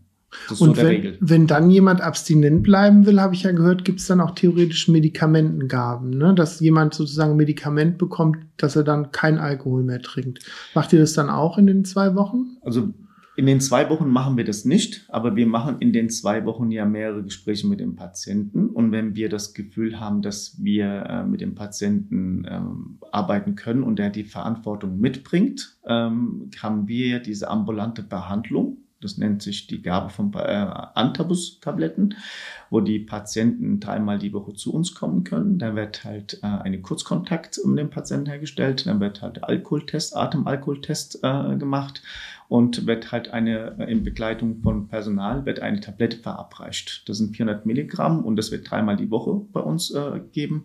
Die Patienten wissen, dass es Kombination mit dieser Tablette Alkoholkonsum lebensgefährlich werden kann. Und das äh, sorgt dafür, dass die Patienten halt ähm, enthaltsam bleiben. Ähm, mhm. Ähm, es gibt auch äh, viele Patienten natürlich, die in diesem Programm rückfällig werden, ähm, die kommen dann nicht mehr äh, oder versuchen dann halt ein, zwei Tage nach der Einnahme von Tabletten rück, sind, sind dann rückfällig. Ähm, aber wir haben auch damit sehr positive äh, Erfahrungen gemacht. Wir haben jetzt einige Patienten, die teilweise zwei, drei, vier Jahre äh, kein Alkohol mehr trinken und immer noch zu uns kommen und ähm, sind auch stolz drauf, dass wir viele mhm. Patienten, die immer wieder kamen, durch diese äh, Möglichkeit äh, lange, lange Abstinenz bleiben. Hm. Ich finde äh, Thema Antabus übrigens ganz interessant, auch so von der Wirkweise und so, weil also ganz vielleicht so als kleinen Exkurs zusammengefasst, Antabus verändert sozusagen den, den Veränderungsmechanismus von Alkohol in der Leber und, und den letzten Schritt sozusagen der, der Stoff, der Stoffwechselveränderung des Alkohols wird blockiert. Und dadurch ähm, würde sich, wenn sie dann Alkohol trinken, auf eine ganz bestimmte Art und Weise Alkohol ziemlich ekelhaft im Körper anreichern und das macht Unverträglichkeiten, Übelkeiten, Kopfschmerzen und bei zu viel Alkohol tatsächlich, wie du sagst, auch die Gefahr. Eigentlich ist Antabus ja ein Medikament, was, was in der Onkologie eingesetzt wurde und gegen Prostata- und Brustkrebs helfen sollte. Und in den Anfang 30er, 40er Jahren wurde es zur Vulkanisierung von Gummi, also theoretisch bei Reifen, okay, mit benutzt. Das wusste ich nicht, ja. Und das äh, fand ich auf jeden Fall einen lustigen, so einen lustigen Gedanken dazu. Ja. Damit also, konnte man sich das immer ganz gut merken. Also wie gesagt, ähm, das sind ja mehrere Gespräche mit unseren Patienten, auch mit unserem Oberarzt, ähm, wo wir wirklich das Gefühl haben, dass diese Tablette-Einnahme in, äh, mit Verantwortung äh, übernommen wird und wo wir das Gefühl haben, dass die Patienten wirklich absprachefähig sind. Da bieten wir das auch an. Also hm. ich finde, ähm, es, man soll es nicht so leichtsinnig äh, benutzen, diese Tablette. Äh, und ähm, es kann lebensgefährlich werden, wie du es auch eben gerade gesagt hast. Und wie gesagt, die Patienten, die dort halt dann wieder rückfällig werden, haben meistens immer, kommen dann nicht mehr. Das fällt uns dann auf auf einmal. Wir haben auch so eine Liste, wo die Patienten, wenn die kommen, dreimal die Woche, wo wir das eintragen. Und ähm, einen von uns äh, immer fällt auf, ah, guck mal, der war ja äh, Mittwoch nicht da, der war auch Montag nicht da, was ist mit ihm? Hat jemand Info? Ja. Mhm. Und dann äh, rufen wir auch meistens immer an, was ist los? Wieso kommst du nicht mehr? Äh, ist irgendwas vorgefallen? Entweder kriegt man schon am Telefon mit, mhm. dass der Rückfall wieder äh, passiert ist, ähm, oder äh, es heißt, ja, es tut mir leid, ich habe euch vergessen zu sagen, ich bin jetzt in Urlaub und konnte halt nicht vorbeikommen. Ähm, was auch die Möglichkeit zum Beispiel bei vielen Patienten sind, wo wir wirklich auch ähm, lange, lange mit denen zusammenarbeiten, wo die Patienten äh, mit Rücksprache mit Oberarzt oder mit uns sagen, wie, ich fliege, ich fahre jetzt für eine Woche weg, kann ich meine Tabletten vielleicht mitnehmen mhm. und kann ich auch vor Ort alleine nehmen. Das ist auch möglich, das machen wir auch ähm, wo wir lange, lange mit Patienten zusammenarbeiten, wo wir denken, da wird kein Missbrauch mhm. entstehen. Ähm, das ja, das ist gut. Ja. Ein gutes Konzept. Ähm, ihr behandelt ja nicht nur Alkohol, sondern es wird ja sicher auch, wenn auch andere Süchte behandelt. Ähm, was mir natürlich direkt einfällt, ist Nikotin, aber halt auch Cannabis oder andere Drogen. Wie ist da so die Belegung bei euch? Wie viele Patienten habt ihr so auch in die Richtung? Oder sagt ihr eigentlich, sind wir jetzt lax gesagt die Alkoholstation? Nein, also natürlich ist Alkoholentzug größtenteils der äh, Patienten, die wir auf Station haben. Ähm, aber wir haben natürlich auch Drogenmissbrauch, haben wir ja auch. Ja, ähm, ob das jetzt äh, durch äh, Marihuana ist oder ob das jetzt härtere Drogen sind, wie Heroin oder Kokain, ähm, äh, behandeln wir ja bei uns auch. Ähm, Zigarette, Tabakkonsum, ich glaube, das werden wir von der Psychiatrie nicht wegkriegen. Die, mhm. Alle, die auch Nichtraucher sind, werden zum Raucher. Ja, das ist das Faszinosum in der Psychiatrie. Ja, ja, das ist Kippen ist das beste beste Zahlmittel sozusagen. Ja, nicht nur so, es ist halt wirklich, äh, man kommt auf eine Entzugsstation und wird, geht dann als süchtige Tabak, äh, süchtige äh, von der Station. Ähm, ja, das ist schwierig. Da haben wir auch schon oft drüber nachgedacht, ob wir auch da was anbieten können gegen Tabakkonsum. Aber das ist meistens dann sehr, Pflaster sehr wahrscheinlich. Sehr, ne? sehr schwierig. Das ist ja auch so ein gesellschaftliches Problem. Man sitzt zusammen draußen, raucht eine, trinkt Tasse Tasse Kaffee äh, und merkt eigentlich nicht, ja, die Gefahren, was dahinter steckt. Es ist, glaube ich, so verharmlost, ja. Ich habe äh, auch gedacht, nachdem äh, die Firmen angefangen in Deutschland diese schönen Bilder auf die Zigarettenpackung äh, zu mhm. bilden, dass es vielleicht dadurch weniger Raucher geben wird, aber man kauft einfach die Packung, die zu einem nicht passt. Also wenn ich jetzt Raucher wäre, ich würde dann einfach die kaufen, wo drauf steht, ähm, geschädigt ihr nicht geborenes Kind. Sag ich, ich bin ja, Mann. Ja. Das kann mir halt nicht passieren. Ja. Das war jetzt doof. Aber äh, ja, so in nee. der Art. Ne? Man, man übergeht es dann und sagt, komm, so einen diabetischen Fuß habe ich ja gar nicht, bla bla, nehme ich das mit dem Fuß. Ja. Also ich weiß nicht, weil letztens jetzt äh, am Samstag, glaube ich, nochmal einkaufen äh, und dann habe ich halt gesehen, ähm, es wird eigentlich viel auch auf Potenz äh, äh, angespielt, ja. Äh, Rauchen gefährdet ihre Potenz, also mhm. äh, und dann äh, auch ganz groß an, äh, abgebildet und ähm, ja, ich glaube, egal was man da abbildet, ich glaube, derjenige, der rauchen will, der raucht einfach, macht sich keinen Gedanken mhm. und ähm, auch diese neumodischen Ersatz für Rauchen, wie die auch alle heißen, diese Dampfzigaretten. Ich, ich, ich habe letztens einen Kontakt zu einer Bekannten von mir gehabt, die ist selber bipolar. Mhm. Und die hat gesagt, die erste Bastion, wenn sie einen, einen Rückfall sozusagen spürt, dass sie merkt, okay, ich komme so in Richtung Manie oder auch in Richtung Depression. Die erste Bastion, die sie macht, ist weniger Termine und Kippen rauchen. Obwohl sie gar nicht raucht. Okay. Aber sie hat gesagt, das beruhigt ihre Nerven, das entspannt sie. Und erst wenn es ihr dann noch schlechter geht, dann fängt sie an, noch Tabletten zu nehmen, weil die das halt total gut macht. Also die ist so die hat halt nicht so Rückfälle, wo sie sagt, okay, da konnte ich gar nicht mit rechnen, dass ich jetzt einen Rückfall habe und fällt dann da rein, sondern die, die merkt das und dann reagiert die drauf und die sagt, das, das Erste, was sie macht, ist weniger Termine und Rauchen. Und dann hört es auch wieder auf, wenn es dann besser ist. Aber das beruhigt sie. Das soll jetzt nicht heißen, dass bei Bipolarität Rauchen hilft. Nein, nein. Aber, aber das, das zeigt halt auch, dass es gerade, wenn man in so Situationen wie in so einer Aufnahmesituation oder in der Klinik ist und dass man dann halt so sich irgendwie beruhigen will, betäuben will, Nikotin halt mhm. so ein mhm. Gesellschaftsmittel dafür ist. Ne? Es, es, haben wir aber auch beim Patienten, wo ich denke, ah, du rauchst doch gar nicht. Sagt man, rauchst du? Ah ja, mal nur einen oder mal nur hier. Ja, ja nur hier. Ich mir, okay, ja, aber warum? Ja, einfach nur so, aus Langweile oder aus, äh, ja, weil ich hier auf dem Raucherbalkon ein bisschen Unterhaltung habe und da habe ich auch mal mitgeraucht. Ich kenne die Patienten, ich weiß auch, dass die überhaupt nicht Rauch mit Rauchen zu tun mhm. haben, aber ich meine, ich kenne auch sehr viele private Personen, die äh, abends beim Party beim Konsum von Alkohol rauchen. Einfach mhm. nur als Genussmittel. Ja, ja. und das ist für die Abend ist okay, aber danach wird auch nicht mehr weiter geraucht. Es mhm. gibt ja auch solche äh, Menschen und ist halt so. Erkan, ich habe auf jeden Fall noch zwei Fragen zu eurer Arbeit, die ich auch auf der Homepage gefunden habe. Und dann hast du ja noch zwei, drei Geschichten mitgebracht, aber jetzt muss ich erst noch mal ganz kurz Luft holen. Cheers. Ja. Prost. Das klingt doch so komisch, ne? Ja, ja mit dem. Ping, ping, ping.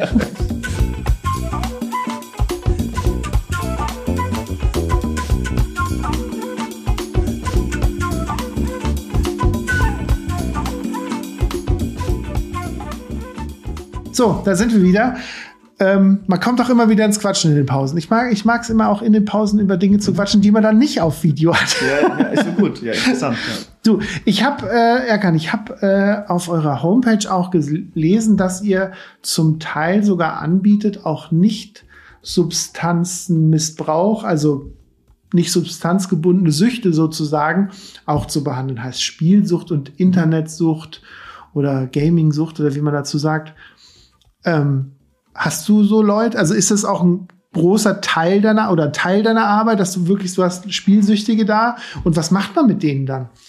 Also rein Spielsüchtige, ich würde jetzt lügen, wenn ich sage, haben wir oft, also haben wir so gut wie nicht, aber es ist in Kombination mit Alkoholsucht, dass die Spielsucht mit auftritt. Dass man in alkoholisierten Zustand im Spielothek einfach seinen ganzen Lohn verspielt. Es ist mhm. eher so oft der Fall. Also es ist reine Spielsucht.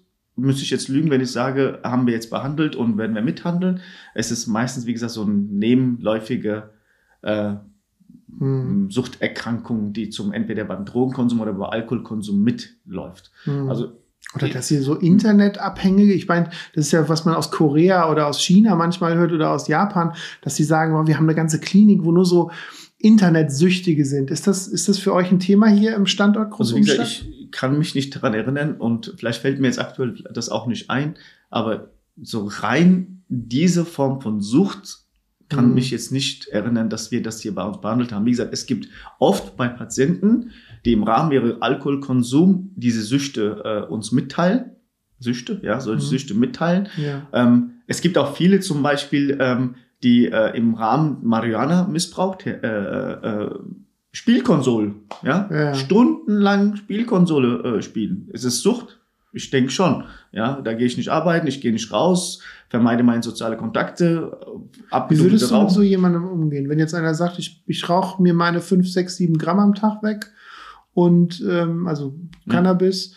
Und äh, hängen den ganzen Tag vor der Playstation. Wie würdet ihr auch so jemanden behandeln? Was würdet ihr machen? Ja, äh, also wir behandeln ja äh, solche Personen. Das sind ja meistens immer junge Menschen, äh, die das betrifft. Ähm, ähm, die Behandlung sieht ja nicht anders da aus wie beim ähm, Alkohol, bis auf den Überwachungsscore, äh, was wir haben. Ähm, bei, beim THC, äh, Marihuana, äh, gibt es ja so gut wie keinen körperlichen Entzug. Es mhm. ist ja auch nicht bekannt. Ich meine, bis auf die Schlafstörungen oder äh, vielleicht Unruhe am Tag ist es ja äh, so gut wie keine Entzugssymptomatik äh, sichtbar. Mhm. Ähm, Höchstens Komplikationen sind möglich mit Psychosen, aber ja, Psychosen genau, genau. Aber das ist, das genau, ist ja genau. wieder was anderes. Genau, nur keine ja, Entzug. Genau, das ist ja Drogeninduzierte genau. Psychose, das ist ja mhm. wieder was anderes, nebenläufig. Aber wenn wir jetzt rein über Sucht reden, ja. es ist halt schwierig, an äh, junge Menschen äh, sich anzudocken, weil es auch eine Gesellschaftsdroge mittlerweile wurde, wurde oder wird sogar, wenn wir jetzt auch darüber reden, dass es jetzt legalisiert wird in Deutschland, ist es schwer, äh, den Personen klarzumachen, dass es äh, gefährliche Folgen haben kann. Ja, ich meine, viele Patienten, die wir bei uns haben, haben nach der Schulausbildung oder haben teilweise auch keine Schulausbildung, ähm, äh, nach der Schule keinen Ausbildungsplatz und nach einigen Monaten, wenn sie keinen Platz haben, ist quasi dieser äh, Rückzug in diese äh, Situation eher der Fall. Ja, okay, mhm. dann hole ich mir halt was zu rauchen, bin zu Hause, hab Spaß. Online, online äh, ist ja äh, auch sehr äh, interessante Thema. Da hat man ja diese äh, Online-Freunde, ja, mhm. die man ja immer in den Spielen trifft und sich quasi seine soziale Umfeld online mhm. äh, stellt. Und ähm, aber in diesem Maß nicht mitbekommt, was man alles verpasst. Mhm. Kriegt man ja nicht. Ich meine, die Personen sind ja glücklich mit ihrem Leben. Die zocken, die haben Unterhaltung und ähm, je nachdem, wie lange sie in diesen Gruppen sind, wo sie online spielen, haben sie ja quasi auch ja keine Freundschaften, aber vertraute Personen. Ich meine, da erzählt mhm. man sich ja auch vom Privat was und dann ist mhm. auf einmal wie so ein Freundeskreis. Was interessant ist nur, dass man sich vielleicht nie gesehen hat. Ja? Mhm. Aber trotzdem weiß man, dass der Herbert aus Köln und der Markus aus Berlin mhm. und mit dem bin ich jeden Abend noch Findest du das denn Uhr. schlimm? Also, oder, oder wie, wie bewertest du sowas? Ähm, Würdest du sagen, das ist alles Humbug und lieber wäre es besser, sie gehen in den Fußballverein und, und treffen da richtige Menschen oder? Ich meine, ich habe Kinder, drei Stück, haben wir ja. vorhin schon drüber gesprochen und meine älteste ist ja 17,5 Jahre alt und ähm, wie jeder Junge oder wie viele Jungen hat er auch Playstation zu Hause. Ähm, ich weiß, dass er sich immer abends mit seinen Freunden, aber mit seinen reellen Freunden trifft, in so einer Online-Plattform, mhm. wo die spielen und gemeinsam spielen. Aber äh, er macht das ja, nachdem sein Alltag erledigt ist. Mhm. Ja, ob er jetzt Schule hatte oder ob er Aufgaben im Haushalt hat, äh, sein Training, Fußball, ähm, der geht auch meistens immer alleine noch Basketball spielen draußen. Und ähm, dann irgendwann mal, wenn er zu Hause ankommt, dann WhatsApp, Telefon, wollen wir uns treffen. Dann ist auch kein Problem. Dann spielen die Stunde. Oder wenn schlechte Wetter ist, wenn kein Training ist, wenn Freizeitraum, dann denke ich mal, ist es, ja, spricht nichts dagegen. Mhm. Ich darf nur nicht mein Leben durch diese Konsum und durch diese Spiele beeinflussen lassen, finde ich, weil das Leben geht, geht ganz schnell vorbei. Man ist ruckzuck in einem Alter, wo es, denke ich mal, langsam Zeit wird, Familie zu gründen, Ausbildung zu haben, einen festen Arbeitsplatz zu bekommen, finde ich, gehört mhm. zum Leben dazu. Und je nachdem. Es ist, ich, ich glaube, was man gerade beim Thema Sucht, aber auch beim Thema, was ja, ich meine, das ist ja das Leben sozusagen, was man allgemein sagen kann, dass immer wenn es extrem wird, dass es irgendwie nicht so gut ist. Und das meine ich wirklich mit, sagen wir mal als Beispiel, extrem viel fettes Essen, mhm. extrem viel Zucker, extrem viel Alkohol, extrem viel Online sein, extrem ähm, Cannabis rauchen, extrem viel Sport machen, aber auch extrem wenig Sport machen. Ja. Und so, also alles, was sozusagen in die Richtung geht, was irgendwie extrem wird, ist irgendwie nicht so gesund. Äh, gar nichts essen zum Beispiel, extrem gar nichts essen, ist auch ziemlich ungesund. Ja, und so. ich habe letztens so bei YouTube so ein, so ein TikTok-Video gesehen, ähm, da hat so ein älterer Mann halt Online-Spiel Spiel gespielt und dann kommt seine Frau und sagt, du spielst schon so lange, es reicht jetzt langsam, hör mal auf. Und dann sagt der Mann zu der Frau, wo steht dann, wie lange ich spielen darf? Wer, wo, wo steht das dann? Ich meine, ist es irgendwo geschrieben, ich darf nur zwei Stunden spielen, ich darf drei Stunden spielen? Mhm. Woher willst du beurteilen können, wie lange ich spielen darf. Ja, ja. und ähm, natürlich ist für die Frau in dem Moment vielleicht wichtig, dass der Mann äh, beim Abendessen teilnimmt oder beim Kochen hilft oder beim Aufräumen hilft oder mit ihr spazieren geht. Und er sieht diese Stunden, die er vor dem Online verbringt, ähm, nicht als verloren. Verloren. Also das mhm. ist für sein Leben so. Aber da verliert man seine soziale Umfeld, denke mhm. ich. Ich meine, das ist immerhin eine ja, Online-Plattform ne? vorgegaukelt. Das ist ja nicht Realität. Es ist mhm. ja nicht echt. Aber leider Gottes ist unsere Zeit, denke ich mal, führt uns dahin. Ja, ich meine, wenn ich an meine Kindheit denke, bei uns gab es ja sowas nicht. Mhm. Ja, wir haben ja unser ganzes Leben, also ich habe meine ganze Kindheit in der Türkei verbracht, habe mehr mitbekommen, ich kam aus der Türkei und ich habe ja nur draußen, also nach der Schule war ich ja bis es dunkel wurde, immer mit meinen Freunden draußen unterwegs. Da habe ich auch letztens auch so eine lustige Geschichte gehabt. Ähm, wir sind ja immer aufgewachsen, indem wir immer jeden Baum hochklettern konnten. Und ähm, immer wenn eine Nachbar äh, schöne Obst an seinem Baum hatte, sind mhm. wir über seinen Gartenzaun und an den Baum hochgeklettert. Und wir mussten auch lernen, schnell wieder runterzuklettern, weil wenn der uns erwischt mhm. hat, dann war es brennt, brennt, also brenzlig. Das war sehr, sehr schlimm. Und ähm, letztens habe ich auch so eine Situation gehabt, wo ähm, meine Sohn zum Beispiel einen Baum hochklettern soll. Da sieht man, hat er die gemacht? Das, das fällt nicht. Mhm. Das geht nicht. Da fällt diese Koordination. Ja, ich meine, ja. ich kann hochklettern, zack, zack, zack. Das ist die Koordination ist da vom Kindheit her. Aber die Jugend von heute, die können nicht mal Baum hochklettern. Mhm. Das ist traurig. Ja? Also ich, ich bin ja selber auch äh, Online-Nutzer und äh, spiele auch gern mal online und, und so. Und auch da, glaube ich, ist der Trick einfach das Extreme. Wie du sagst, ja. abends mal mit, mit Online-Kumpels zusammenhängen und so weiter, kann man schon machen.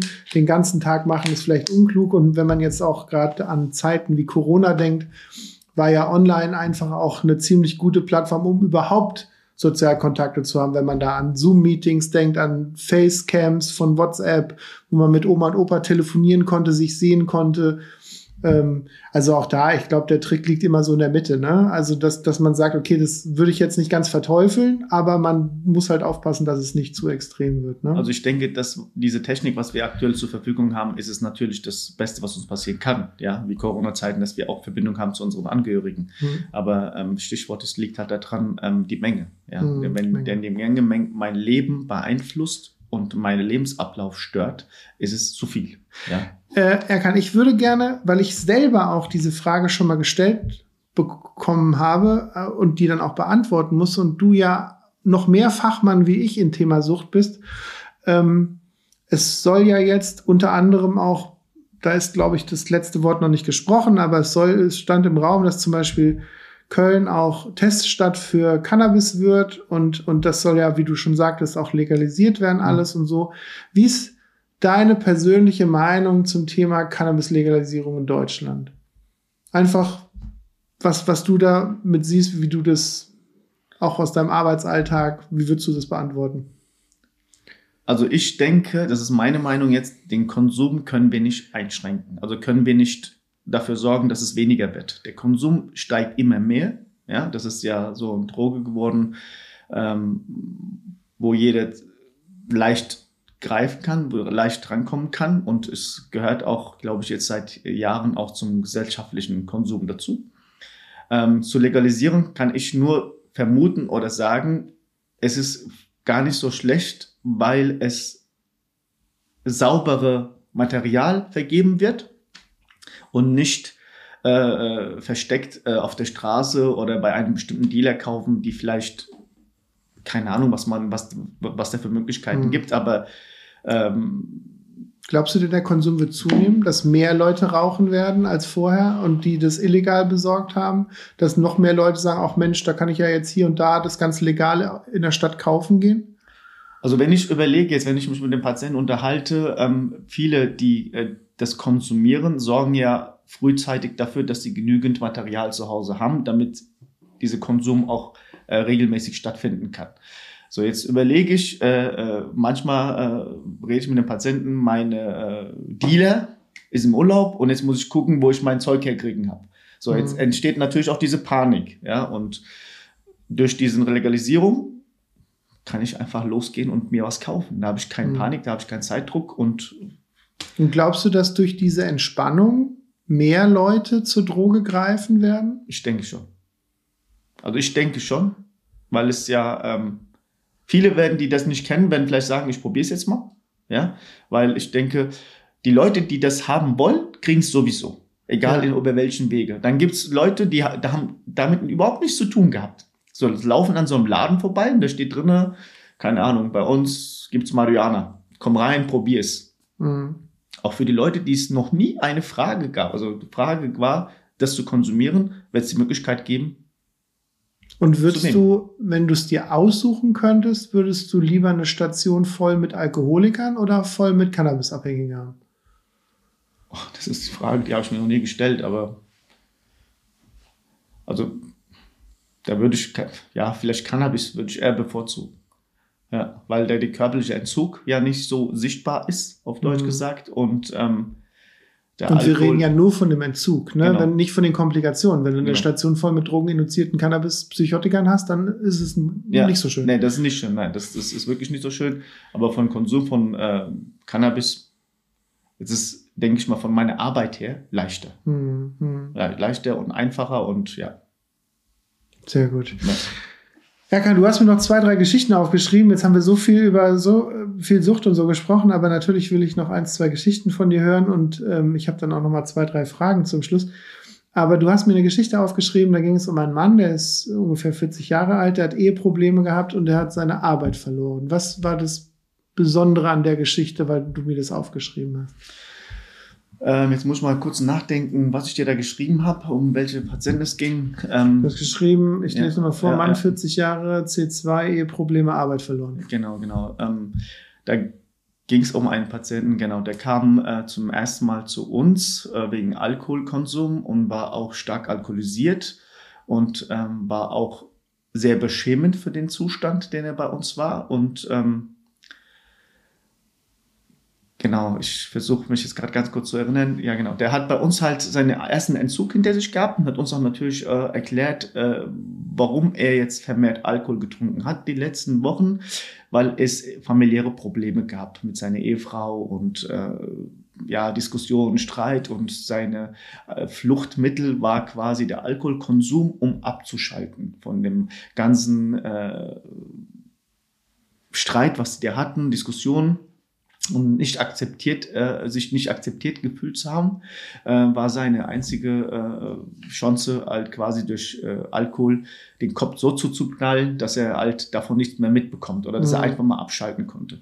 Am Anfang hat er gesagt, hat das sehr gut funktioniert. Er konnte das auch einigermaßen kontrollieren. Aber natürlich, wie man das auch kennt, äh, Alkohol bleibt nicht bei der gleichen Menge. Es wird ja immer mehr. Und dann irgendwann mal verliert man auch die Kontrolle. Und so war es auch der Fall. Und ähm, es gab, glaube ich, eine Situation, wo er in so einem alkoholisierten Zustand von den Kindern erwischt worden ist.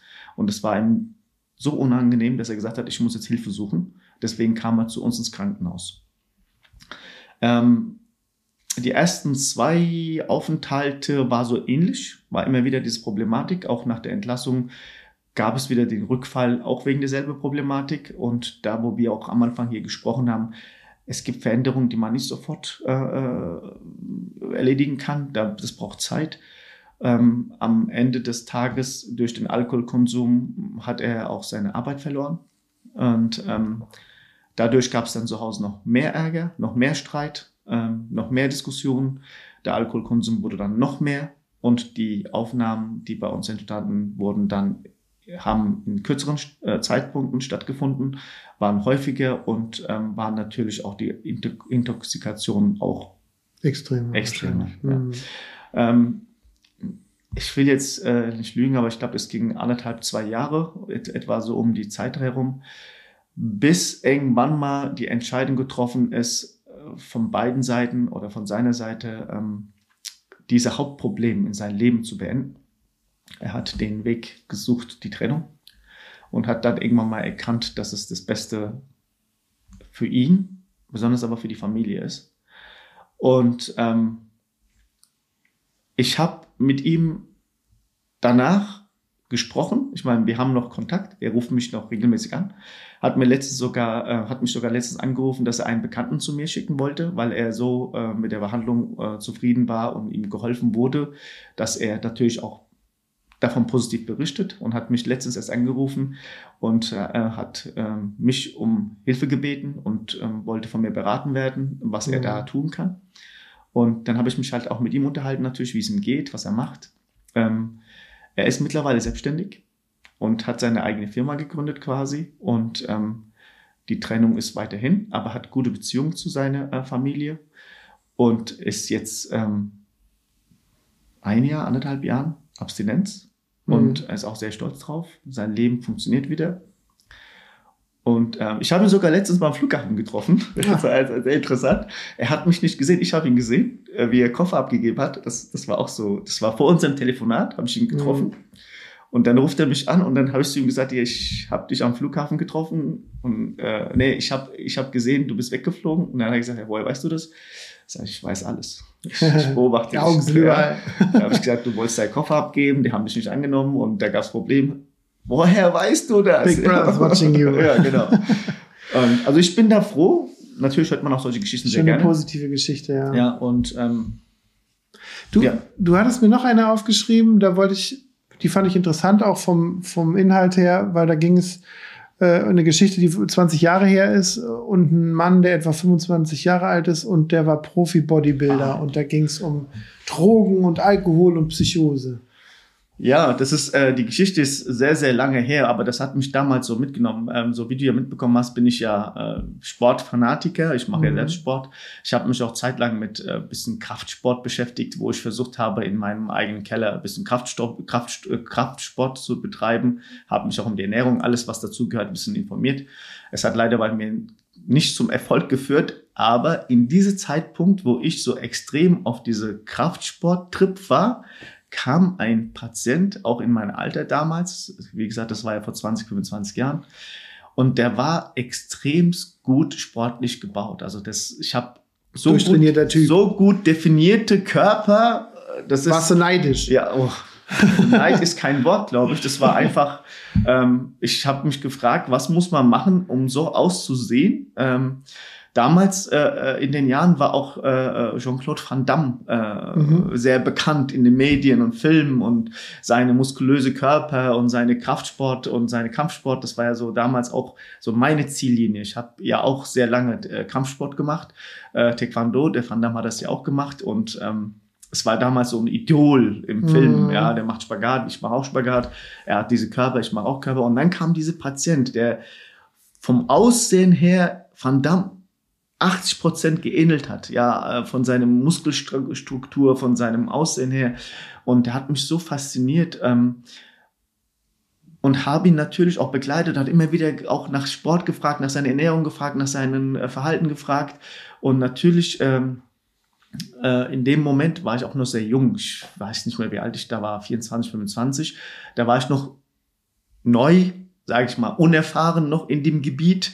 Ähm, und dann weiß, wusste ich, er kommt wegen drogeninduzierte Psychose. Damals für mich natürlich, ich wusste ungefähr, was es bedeutet, aber ähm, so verinnerlicht oder so viel Information, wie ich jetzt habe, habe ich damals nicht gehabt, muss ich ehrlicherweise Mhm. mhm. zugeben. Für mich war es damals, ähm, es ist eine Krankheit, es kann äh, schlimme Psychosen ausüben, äh, au- auslösen, ähm, aber dass es so extrem ist, habe ich Schwierigkeit, Schwierigkeit gehabt zu verstehen. Ähm, er hat durch Drogenkonsum Psychose entwickelt, hat sich verfolgt gefühlt, ähm, hat Teufel an der Wand gesehen und war extrem angespannt, aggressiv, ähm, weil er auch äh, Kollegen von mir äh, verkannt hat, musste sogar teilweise fixiert werden, weil er diesen aggressiven äh, Zustand gezeigt hat. ich habe ihn wirklich, äh, ich glaube, mehrere Wochen äh, begleitet, auch in den fixierten Zustand. Ich weiß sogar noch einmal, ähm, wie er geschafft hat, ähm, als er nicht mehr fixiert war, also ich ganz normal auf Station bewegt hat, äh, ein Fenster rausgerissen hat und von ersten Stock runtergesprungen ist. Und ähm, mhm. ich habe es nur äh, irgendwie so nebenbei mitbekommen. Äh, er ist runtergesprungen, ist weg und, und dann habe ich mir nur im, im, für mich im Kopf gedacht, wer von ersten Stock runterspringt, wird nicht weit kommen. Ja, mhm. es hört sich jetzt mhm. böse an, aber es ist die Realität. Wir haben den überall gesucht, wirklich äh, im ganzen Ort gesucht ähm, und haben den irgendwie in der Kirche vorgefunden. Der hat da Schutz gesucht, weil durch okay. die Psychose hat er halt Angst gehabt. Er wollte einfach nur weg, ja. Und äh, äh, Gottes Haus, äh, da war auch der Pfarrer da und ähm, hat sich dann vertraut äh, äh in vertrauten Umgebung und hat da Schutz gesucht. Wir haben den gefunden.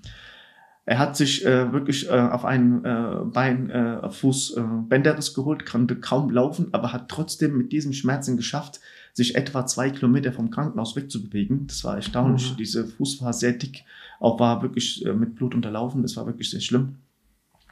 Und habe ihn dann ähm, durch meine ja, Kontakt, wir waren ja, ich sage jetzt mal, Freunde, äh, klingt vielleicht ein bisschen zu viel, ja, aber gut im Kontakt. Mhm. waren sehr gut im Kontakt und habe ihn wieder zurückbegleitet und ähm, habe auch die nächsten zehn Jahre miterlebt, wie er durch Drogen und später auch Alkoholkonsum sein Leben quasi ähm, zerstört hat. Ja, ich meine, aus diesem super definierten Sportler, laut Eltern auch, der sich jeden Tag frische Sachen gekocht hat, sich gesund ernährt hat. Ich glaube, der hat die letzten zehn Jahre, ich will jetzt nicht lügen, aber 50, 60 Kilo zugenommen. Und man muss merken, er war so Athletik, also so. so Hast du nochmal Kontakt vor ja. kurzem zu dem? Das letzte Kontakt war so, ich glaube, 2010, 2011, bevor ich hierher gekommen bin. Da habe ich ihn, ähm, nein, nicht, ich muss lügen. Ich, das letzte Kontakt war 2015, 2016 und so in dem Bereich muss es okay. gewesen sein. Ich gehe noch ab und zu mal noch nebenbei bei meinem alten Arbeitgeber ähm, arbeiten. Okay. Also sehr selten, vielleicht einmal im Jahr, vielleicht im zweimal Jahr, vielleicht dreimal im Jahr, je nachdem. Und da habe ich ihn getroffen. Ich habe ihn nicht wiedererkannt, weil, wie gesagt, mhm. Der hat damals, glaube ich, 65, 70 Kilo gewogen und als ich ihn jetzt wieder gesehen habe, hat er über 100 Kilo gehabt ähm, es war schwer, ihn ja, einzukennen und es war sehr, sehr traurig, das zu sehen. Es war sehr traurig. Ich, ich finde das Spannende an der Geschichte ist, wenn das jetzt vielleicht irgendwie ein anderer erzählt hätte oder so, dann hätte man gesagt, naja gut, da hat sich dann einer gehen lassen und der hat halt eine Krankheit und also es ist nicht so spannend. Aber ich finde das Spannende an der Geschichte ist, dass es auf dich ja so einen Eindruck gemacht hat, weil du ihn ja so ein bisschen gesehen hast als boah, super durchdefiniert, ja. super cooler Typ oder super sportlich, was für dich in deinem Leben halt wertvoll ist. Und dann lässt er sich so gehen, obwohl der fast wie so ein Idol für dich war, oder wie so ein Abbild deines Idols war. Ja. Und dann lässt er sich so gehen und das, das ließ dein Herz als Pfleger ziemlich bluten wahrscheinlich, ne? Ja, ich konnte das halt jahrelang nie verstehen, warum. Also ich habe mhm. mir immer diese Frage gestellt, warum? Weil um so viel Erfolg in diesem Sportart, Sportart zu bekommen, muss man eine gewisse Disziplin mitbringen. Ja, mhm. es ist nicht so, ich trainiere heute und morgen nicht. Da ist eine Regelmäßigkeit eine Pflicht. Und es geht ja nicht nur um Training, sondern auch diese regelmäßiges gesundes Essen.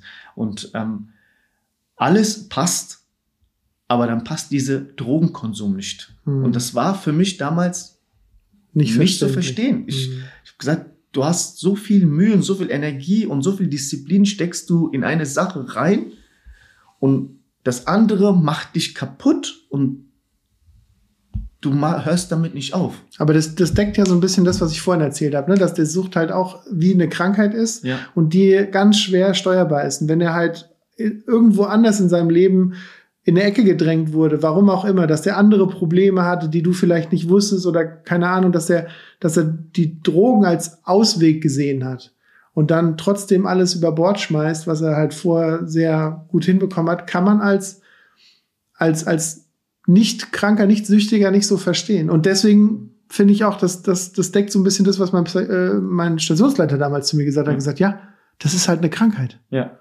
Ne? Und das war bei ihm, ich weiß noch, ich glaube ungefähr, weiß ich noch, wie er mir erzählt hat, dass durch dieses Training, die sie immer abends und morgens und tagsüber machen.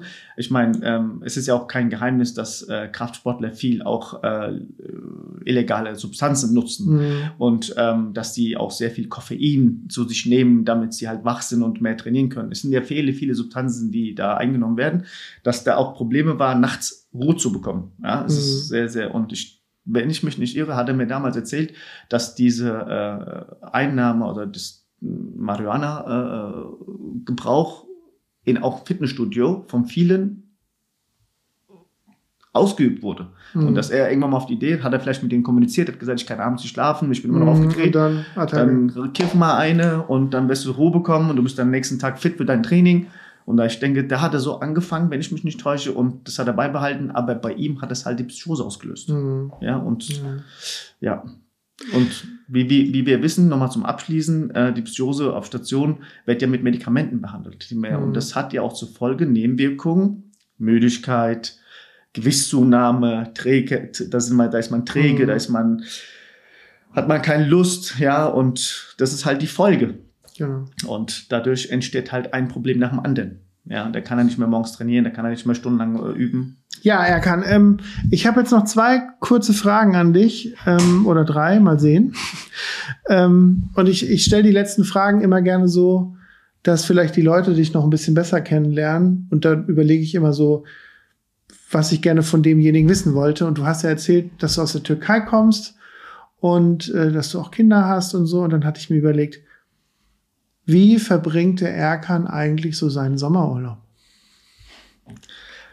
Wie jeder Türke auch in der Türkei. Ja. ja. Ähm, also wir fliegen regelmäßig nach Türkei. Ähm, meistens immer in einem Hotel. Mhm. Ähm, weil ich finde, wenn ich nichts machen muss, ist es für mich Erholung. Und mit drei Kindern ähm, eine All-Inclusive-Hotel ist Erholung. Ja? Ich hätte jetzt gedacht, du würdest zur Familie fliegen. Haben wir auch. Also haben wir ja. auch. Ähm, ähm, ich bin letzten, also nicht dieses Jahr, sondern letzten zwei Jahre äh, zu meiner Mutter. Da wir wohnen direkt am Meer und haben auch dort ein groß, äh, großes Haus, wo wir wirklich mhm. auch alle unterkommen können, gemütlich unterkommen können. Äh, große Garten. Ähm, waren wir zwei Jahre hintereinander. Ähm, alle meine Kinder haben sich da wohl gefühlt. Also mhm. wir haben keinen Pool da, wir haben kein 24 äh, Stunden Essen wie im Hotel. Diese Luxus haben wir nicht. Aber meine Kinder haben sich wohlgefühlt, weil meine Töchter haben draußen in Natur mhm. gespielt. Die haben Frösche gefangen, die haben mit Katzen gespielt. Man ist, man weiß ja, in der Türkei gibt es auch viele Tiere, die äh, auf, der Straße, auf der Straße hm. leben.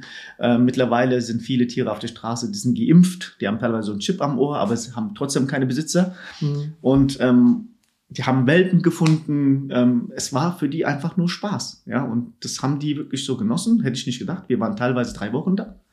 Ähm, nach zwei Jahren hintereinander, wo wir dort waren, haben wir dieses Jahr entschlossen, wieder in einen Hotelurlaub zu machen. Das haben wir auch genossen. Aber meine Kinder fragen mich die ganze Zeit, wann fahren wir wieder nach äh, so Oma. Ja, zu Oma. Genau. Mhm. Ähm, und wann fährst du wieder zu Oma?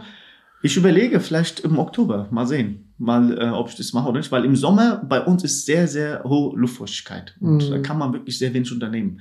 Ähm, dieser Ort, wo ich herkomme, kann ich ja auch äh, sagen, Samsung, ja, ähm, äh, ist sehr schön. Man mhm. kann wirklich da viel sehen, man kann wirklich äh, Spaß haben, das ist direkt am Meer, man kann am Ufer spazieren gehen, es gibt viele Möglichkeiten, wo man essen gehen kann. Ähm, es gibt auch Sehenswürdigkeiten, aber wenn es draußen so heiß ist und so mhm. hohe Luftfeuchtigkeit, macht es keinen Spaß. Ja, da ist man nur am Trinken und auf der Toilette suche und das ist Macht keinen Spaß. Mhm. Da würde ich vielleicht dann eher so hingehen, wenn es ein bisschen kühler ist, Oktober. Und dann kann ich mit meinen Kindern auch gewisse Sachen vielleicht angucken, wo mhm. wir dann keinen Stress haben. Die nächste Frage, die mir eingefallen ist zu dir und zu deinem Leben, einfach auch um dich noch besser kennenzulernen, welche auch, also gerade auch im Kontakt zu deiner, wenn es um deine Arbeit geht, welche Kontakte hattest du persönlich privat schon zu Drogen gehabt? Also war das, was sagst du auch, oh, ich habe auch alles ausprobiert früher? Oder sagst du, eigentlich bin ich tatsächlich super abstinent und habe eigentlich nie viel ausprobiert? Oder gab es da so in deiner Vergangenheit, als du Jugendlicher warst, auch mal so Situationen, wo du was angeboten bekommen hast und dann abgelehnt oder nicht abgelehnt hast? Also ich muss sagen, da ich immer äh, Sport fixiert war und mhm. äh, auch wirklich äh, äh im Taekwondo-Bereich damals äh, auch äh, in Wettkämpfen teilgenommen habe, wo wir auch fünfmal die Woche trainiert haben, Oha. hatte ich äh, kaum Zeit, abends wegzugehen und, und ähm, zu diesem Genuss zu kommen. Mhm. Hatte ich kaum Zeit. Wenn wir mal, wenn ich mal weggegangen bin, war es meistens immer mit den äh, Freunden, mit denen ich auch zusammen Sport gemacht habe. Mhm. Da waren wir Bowlen, da waren wir, keine Ahnung, Billard spielen.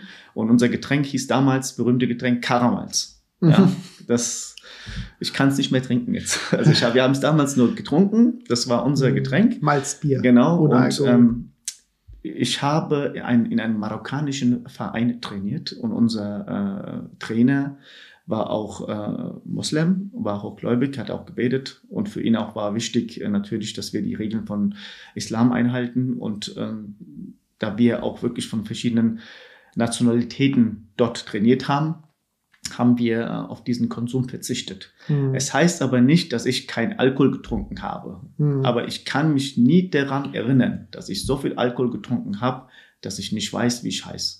Kann mhm. ich mich nie daran erinnern. Das höchste, was ich getrunken habe, war vielleicht zwei Flaschen Bier. Lass es drei Flaschen Bier sein. Drei Mojitos, vier Mojitos, lass es soweit sein. Weil, weil ich in meinem Kontext hatte schon mal die Frage gestellt bekommen, wo es auch um so Abstinenzgespräche gab. Ähm, da ging es aber eher um harte Drogen. Mhm. Und dann fragte das Gegenüber mich, ob ich das nicht auch schon mal ausprobiert hätte. Mhm. Und dann habe ich gerade, ich glaube, ich, ich glaube, es war Kokain oder so, und ich habe noch nie Kokain probiert. Mhm. Also Cannabis ja und Alkohol sicherlich, aber ähm, und dann habe ich gesagt, ich kann, kann, weiß ich nicht, wie Kokain wirkt. Und dann guckt er mich an und sagt, dann brauchen wir auch gar nicht weiterreden, dann brauche ich auf ihre klugen Sprüche auch gar nicht mhm. hören, weil sie haben ja eh keine Ahnung. Ja. Und dann, dann fand ich das total so bedrückend für mich. Ne? Und deswegen dachte ich halt so, muss man alles ausprobiert haben, um in so einem Bereich zu arbeiten? Oder sagst du eigentlich, äh, ist das Quatsch? Also ich weiß nicht, ähm, es kommt darauf an, glaube ich, was, die, was viele Personen von diesem Konsum erwarten. Was ist die Erwartungshaltung von diesem Konsum? Ähm, da ich noch nie jetzt äh, mit irgendwie meinen Freunden unterwegs war und bis zum Besinnungslosigkeit getrunken habe, kann ich diese Erfahrung auch nie mit jemandem mitteilen. Mhm. Aber ich finde es, äh, also nicht neid, doch neidisch bin ich schon ein bisschen, dass ich, äh, wenn ich so manchmal von vielen Geschichten höre, wir waren jetzt da einen Tag, wir waren, wir haben Köln, Altstadt äh, unsicher gemacht, wir waren ganze Nacht unterwegs, wir waren Alle wollen zu mir nach Köln. Genau, wir waren da in der Kneipe, wir waren da in der Kneipe. Das hört sich nach Spaß an. Das hört sich wirklich nach Spaß an und ähm, da hat man was zu leben, da hat man seine Freunde und da erlebt man was und wenn ich mein langweiliges Leben so erzähle, was hast du gemacht? ich war zwei Stunden trainieren, danach war ich zu Hause und äh, habe nichts gemacht. Es ist schon gegenüber darüber, es ist schon langweilig. Äh, da bin ich schon neidig, ja, ähm, dass ich nicht so ein Leben hatte. Aber einerseits bin ich auch froh, wer weiß, was aus mir dann geworden äh, wäre, weiß mhm. ich nicht. Ähm, ich, sa ich sage immer wieder, auch mein Sohn, ich meine, es werden irgendwelche Momente geben in deinem Leben, wo deine Freunde, wo deine Gesellschaft oder wo die Gesellschaft, wo du dich auch befindest, dazu drängen wird, zu konsumieren. Mhm. Das wird immer wieder deine Entscheidung zu sagen, äh, zu sein, zu sagen, ähm, auch wenn du es probierst, ob du dann sagst, es ist mir wert, mein Leben auf Spiel zu setzen und auf diesen Konsum zu verfolgen, oder zu sagen, ja, ich habe es jetzt konsumiert, ich weiß, wie es ist, ich muss es nicht unbedingt mhm. haben, oder Selbstdisziplin beherrschst und sagst, ich nehme mir das, wenn ich Zeit habe, wo, wo ich mir das leisten kann. Mhm. Aber ich finde halt, wie gesagt, es ist sehr, sehr wichtig, sich selbst zu kennenzulernen. Ja? Ähm, ich hatte letztens auch Diskussionen, es ging um äh, Fastenmonat, Ramadan, das mhm. kennt ja jeder. Ähm, jeder sagt zu mir, oh, wie hältst du das nur durch, äh, ganzen Tag nichts zu essen, nichts zu trinken. Und ähm, wie überlebst du das? Äh, Leute, ähm, es gab jetzt Erdbeben äh, in der Türkei, äh, äh, vor einem Jahr etwa, glaube ich, war das, wo nach 10, 12 Tagen äh, äh, Personen gerettet worden sind. Der hat auch kein Wasser, kein Essen gehabt. Der hat 10, 12 Tage erlebt, überlebt. Und bei Ramadan sind es 10, 12 Stunden. Was ist da so schwer zu überleben? Aber wenn man sich mental darauf einstellt, dass dieser Zeitraum, in dem wir äh, fasten, ähm, sich dazugehört und nicht äh, unbedingt sich immer einredet, ich muss jetzt was trinken, ich muss jetzt was essen und äh, das ist ungesund und das mhm. tut mir nicht gut, dann ist die Psyche so stark belastet, dass, dass die Disziplin auch fehlt, das durchzuhalten. Aber wenn es keine andere Lösung gibt, zu sagen, ich werde jetzt bis heute Abend 8 Uhr durchhalten, weil es die Vorgabe ist, dann ist es auch viel einfacher, mit dieser Sache umzugehen. Und das ist auch, denke ich mal, mit all anderen Süchten, die Verbindung spielen. Ja? Rauche ich eine Flasche Bier, dann weiß ich, eine Flasche Bier bleibt eine Flasche Bier, egal was passiert. Mhm. Aber habe ich nicht die Kontrolle darüber, dann soll ich meinen Finger davon lassen. Mhm. Ich, ich muss sagen, ich, ich gerade wo du das mit dem Ramadan ansprichst, ich finde das super spannend, weil ich ähm, so eine Diskussion ähnlich mal mit einem guten Bekannten von mir geführt hatte und der dann auch, der ist halt auch äh, islamgläubig sozusagen und der macht halt auch Ramadan. Und dann habe ich da gesagt, du pass auf, wir machen das einfach mal zusammen. Ich bin zwar nicht in deiner Glaubensgemeinschaft drin und ich denke jetzt auch nicht an Allah oder ich denke auch nicht an Gott, aber so, aber ich habe gedacht, einfach nur zur Erfahrung, ich mache das mal mit. Und ich habe das zwei Jahre lang mitgemacht. 30 Tage. Ja, komplett. Und, und halt nach Uhrzeiten, ich habe dann so eine App runtergeladen ja. und so weiter. Und dann war das, das, Fenster war immer nur von 10 bis, bis um halb drei ja. oder so. Aber ja. ähm, ich habe das zweimal gemacht und ich muss auch sagen, so wie du, wenn man sich drauf einstellt, ist es kein Problem. Und es war in der Zeit, ähm, das eine Mal, wo ich es gemacht habe, da war es auch so ultra heiß tagsüber gewesen, weil das halt im, im Juli war oder so. Mhm. Und das und dann hat meine Frau auch gesagt, ja, willst du nicht mal was trinken oder so? Sag ich, nee. Habe ich gesagt, ich habe gesagt, ich mache das mit und das ist nur eine nur eine Kopfsache, ist nur eine Kopfsache. Und dann habe ich das durchgezogen und ich fand das auch eine gute Erfahrung. Ganz unabhängig muss ich jetzt auch sagen, also nur, dass mich nicht falsch versteht, komplett unabhängig von irgendwelchen religiösen Gedanken, ja. sondern einfach nur so eine Art wie Intervallfasten. Nur halt, dass ich es nach einer Uhrzeit gemacht habe, die mir irgendwer anders vorgegeben hat, nämlich Ramadan vorgegeben hat. Ne? Und das fand ich echt eine coole Erfahrung. Auf also, jeden Fall. Mein Sohn macht das ja auch seit zwei Jahren regelmäßig wirklich 30 Tage, macht mhm. mit mir mit. Der hat mit 16 angefangen. Und wie ich auch vorhin gerade gesagt habe, wir, wir trainieren ja viermal die Woche und mhm. anderthalb Stunden Training. Das ist ja nicht nur einfach, das ist ja wirklich auch gutes äh, äh, äh, Training. Ja. Und ähm, die ersten paar Tage hat er gesagt, es war ein bisschen schwierig, ein bisschen Kraft zu finden. Ja. Und äh, aber er hat selbst gesagt, was ich auch so erstaunlich finde, nach drei Tagen, ich hatte, ich war im Training fitter. Mhm. Ich hatte mehr Kraft. Gegen Ende der Training, okay, da habe ich ja. Durst bekommen. Da war ich, da war ich auch fertig. Genau, geht jetzt aber ich fühlte mich im Training, hatte ich viel mehr Energie. Ja, ja. ich meine, wenn man das so ein bisschen verfolgt, rein anatomisch, wenn ich den ganzen Tag den ganzen Müll in mich reinschmeiße und der Körper ist den ganzen Tag dabei zu bearbeiten und genau. diese Nahrung, die ich zu mir geführt habe, äh, zu verwerten, äh, ist Körper irgendwann erschöpft. Ist es so. Aber wenn genau. ich den ganzen Tag nichts gegessen habe, ähm, ist der Körper auch erholt und hat auch viel mehr Energie, die er dann genau. zu mir weggeben kann. Und das ist bewiesen. Ich meine, ich habe in diesen 30 Tagen, wo ich Ramadan gemacht habe, bin trotzdem mit Fahrrad hierher gefahren, mit Fahrrad zurückgefahren, äh, habe abends mhm. äh, mittrainiert. Also es ist machbar. Es ist ja. alles machbar. Das ist nur reine Disziplin. Ja, und dafür ist es ja auch gedacht. Ramadan heißt ja nicht, dass du hungern sollst, dass du nicht trinken sollst. Darum geht's ja nicht hauptsächlich. Es geht auch um mit dir dies zu stärken, deine Disziplin, dein, dir bewusst werden, ja, ähm, erstens, was es bedeutet, zu hungern, damit du Verständnis auch für die Mitmenschen, die wirklich auch diese äh, Möglichkeit nicht haben, re regelmäßig zu essen, ähm, aber auch diese eigene Stärke, sich zu mhm. stärken, mhm. diese Disziplin wirklich zu behalten, zu sagen, das ist mein Ziel, das ist die Vorgabe, das halte ich durch. Und ja. mit dieser Disziplin, nicht nur in Religion, im ganzen Leben, hat man es leichter, seine Ziele zu verfolgen. Und das nehme ich als schönes Schlusswort, weil diese Disziplin ist natürlich auch, wenn es um Thema Alkohol geht, auch, sollte auch da sein, dass man sozusagen nicht über die Stränge schlägt und zu viel Alkohol konsumiert und womöglich dann ähm, aufgrund dieser Problematik dann bei dir auf Station aufschlägt, sozusagen. Genau, so sieht's aus. Also ich finde, jeder ähm, sollte sich langsam kennenlernen und wissen, wie weit seine Grenzen sind. Und ähm, ich vermeide viele Sachen, wo ich denke, da könnte ich mich daran verlieren.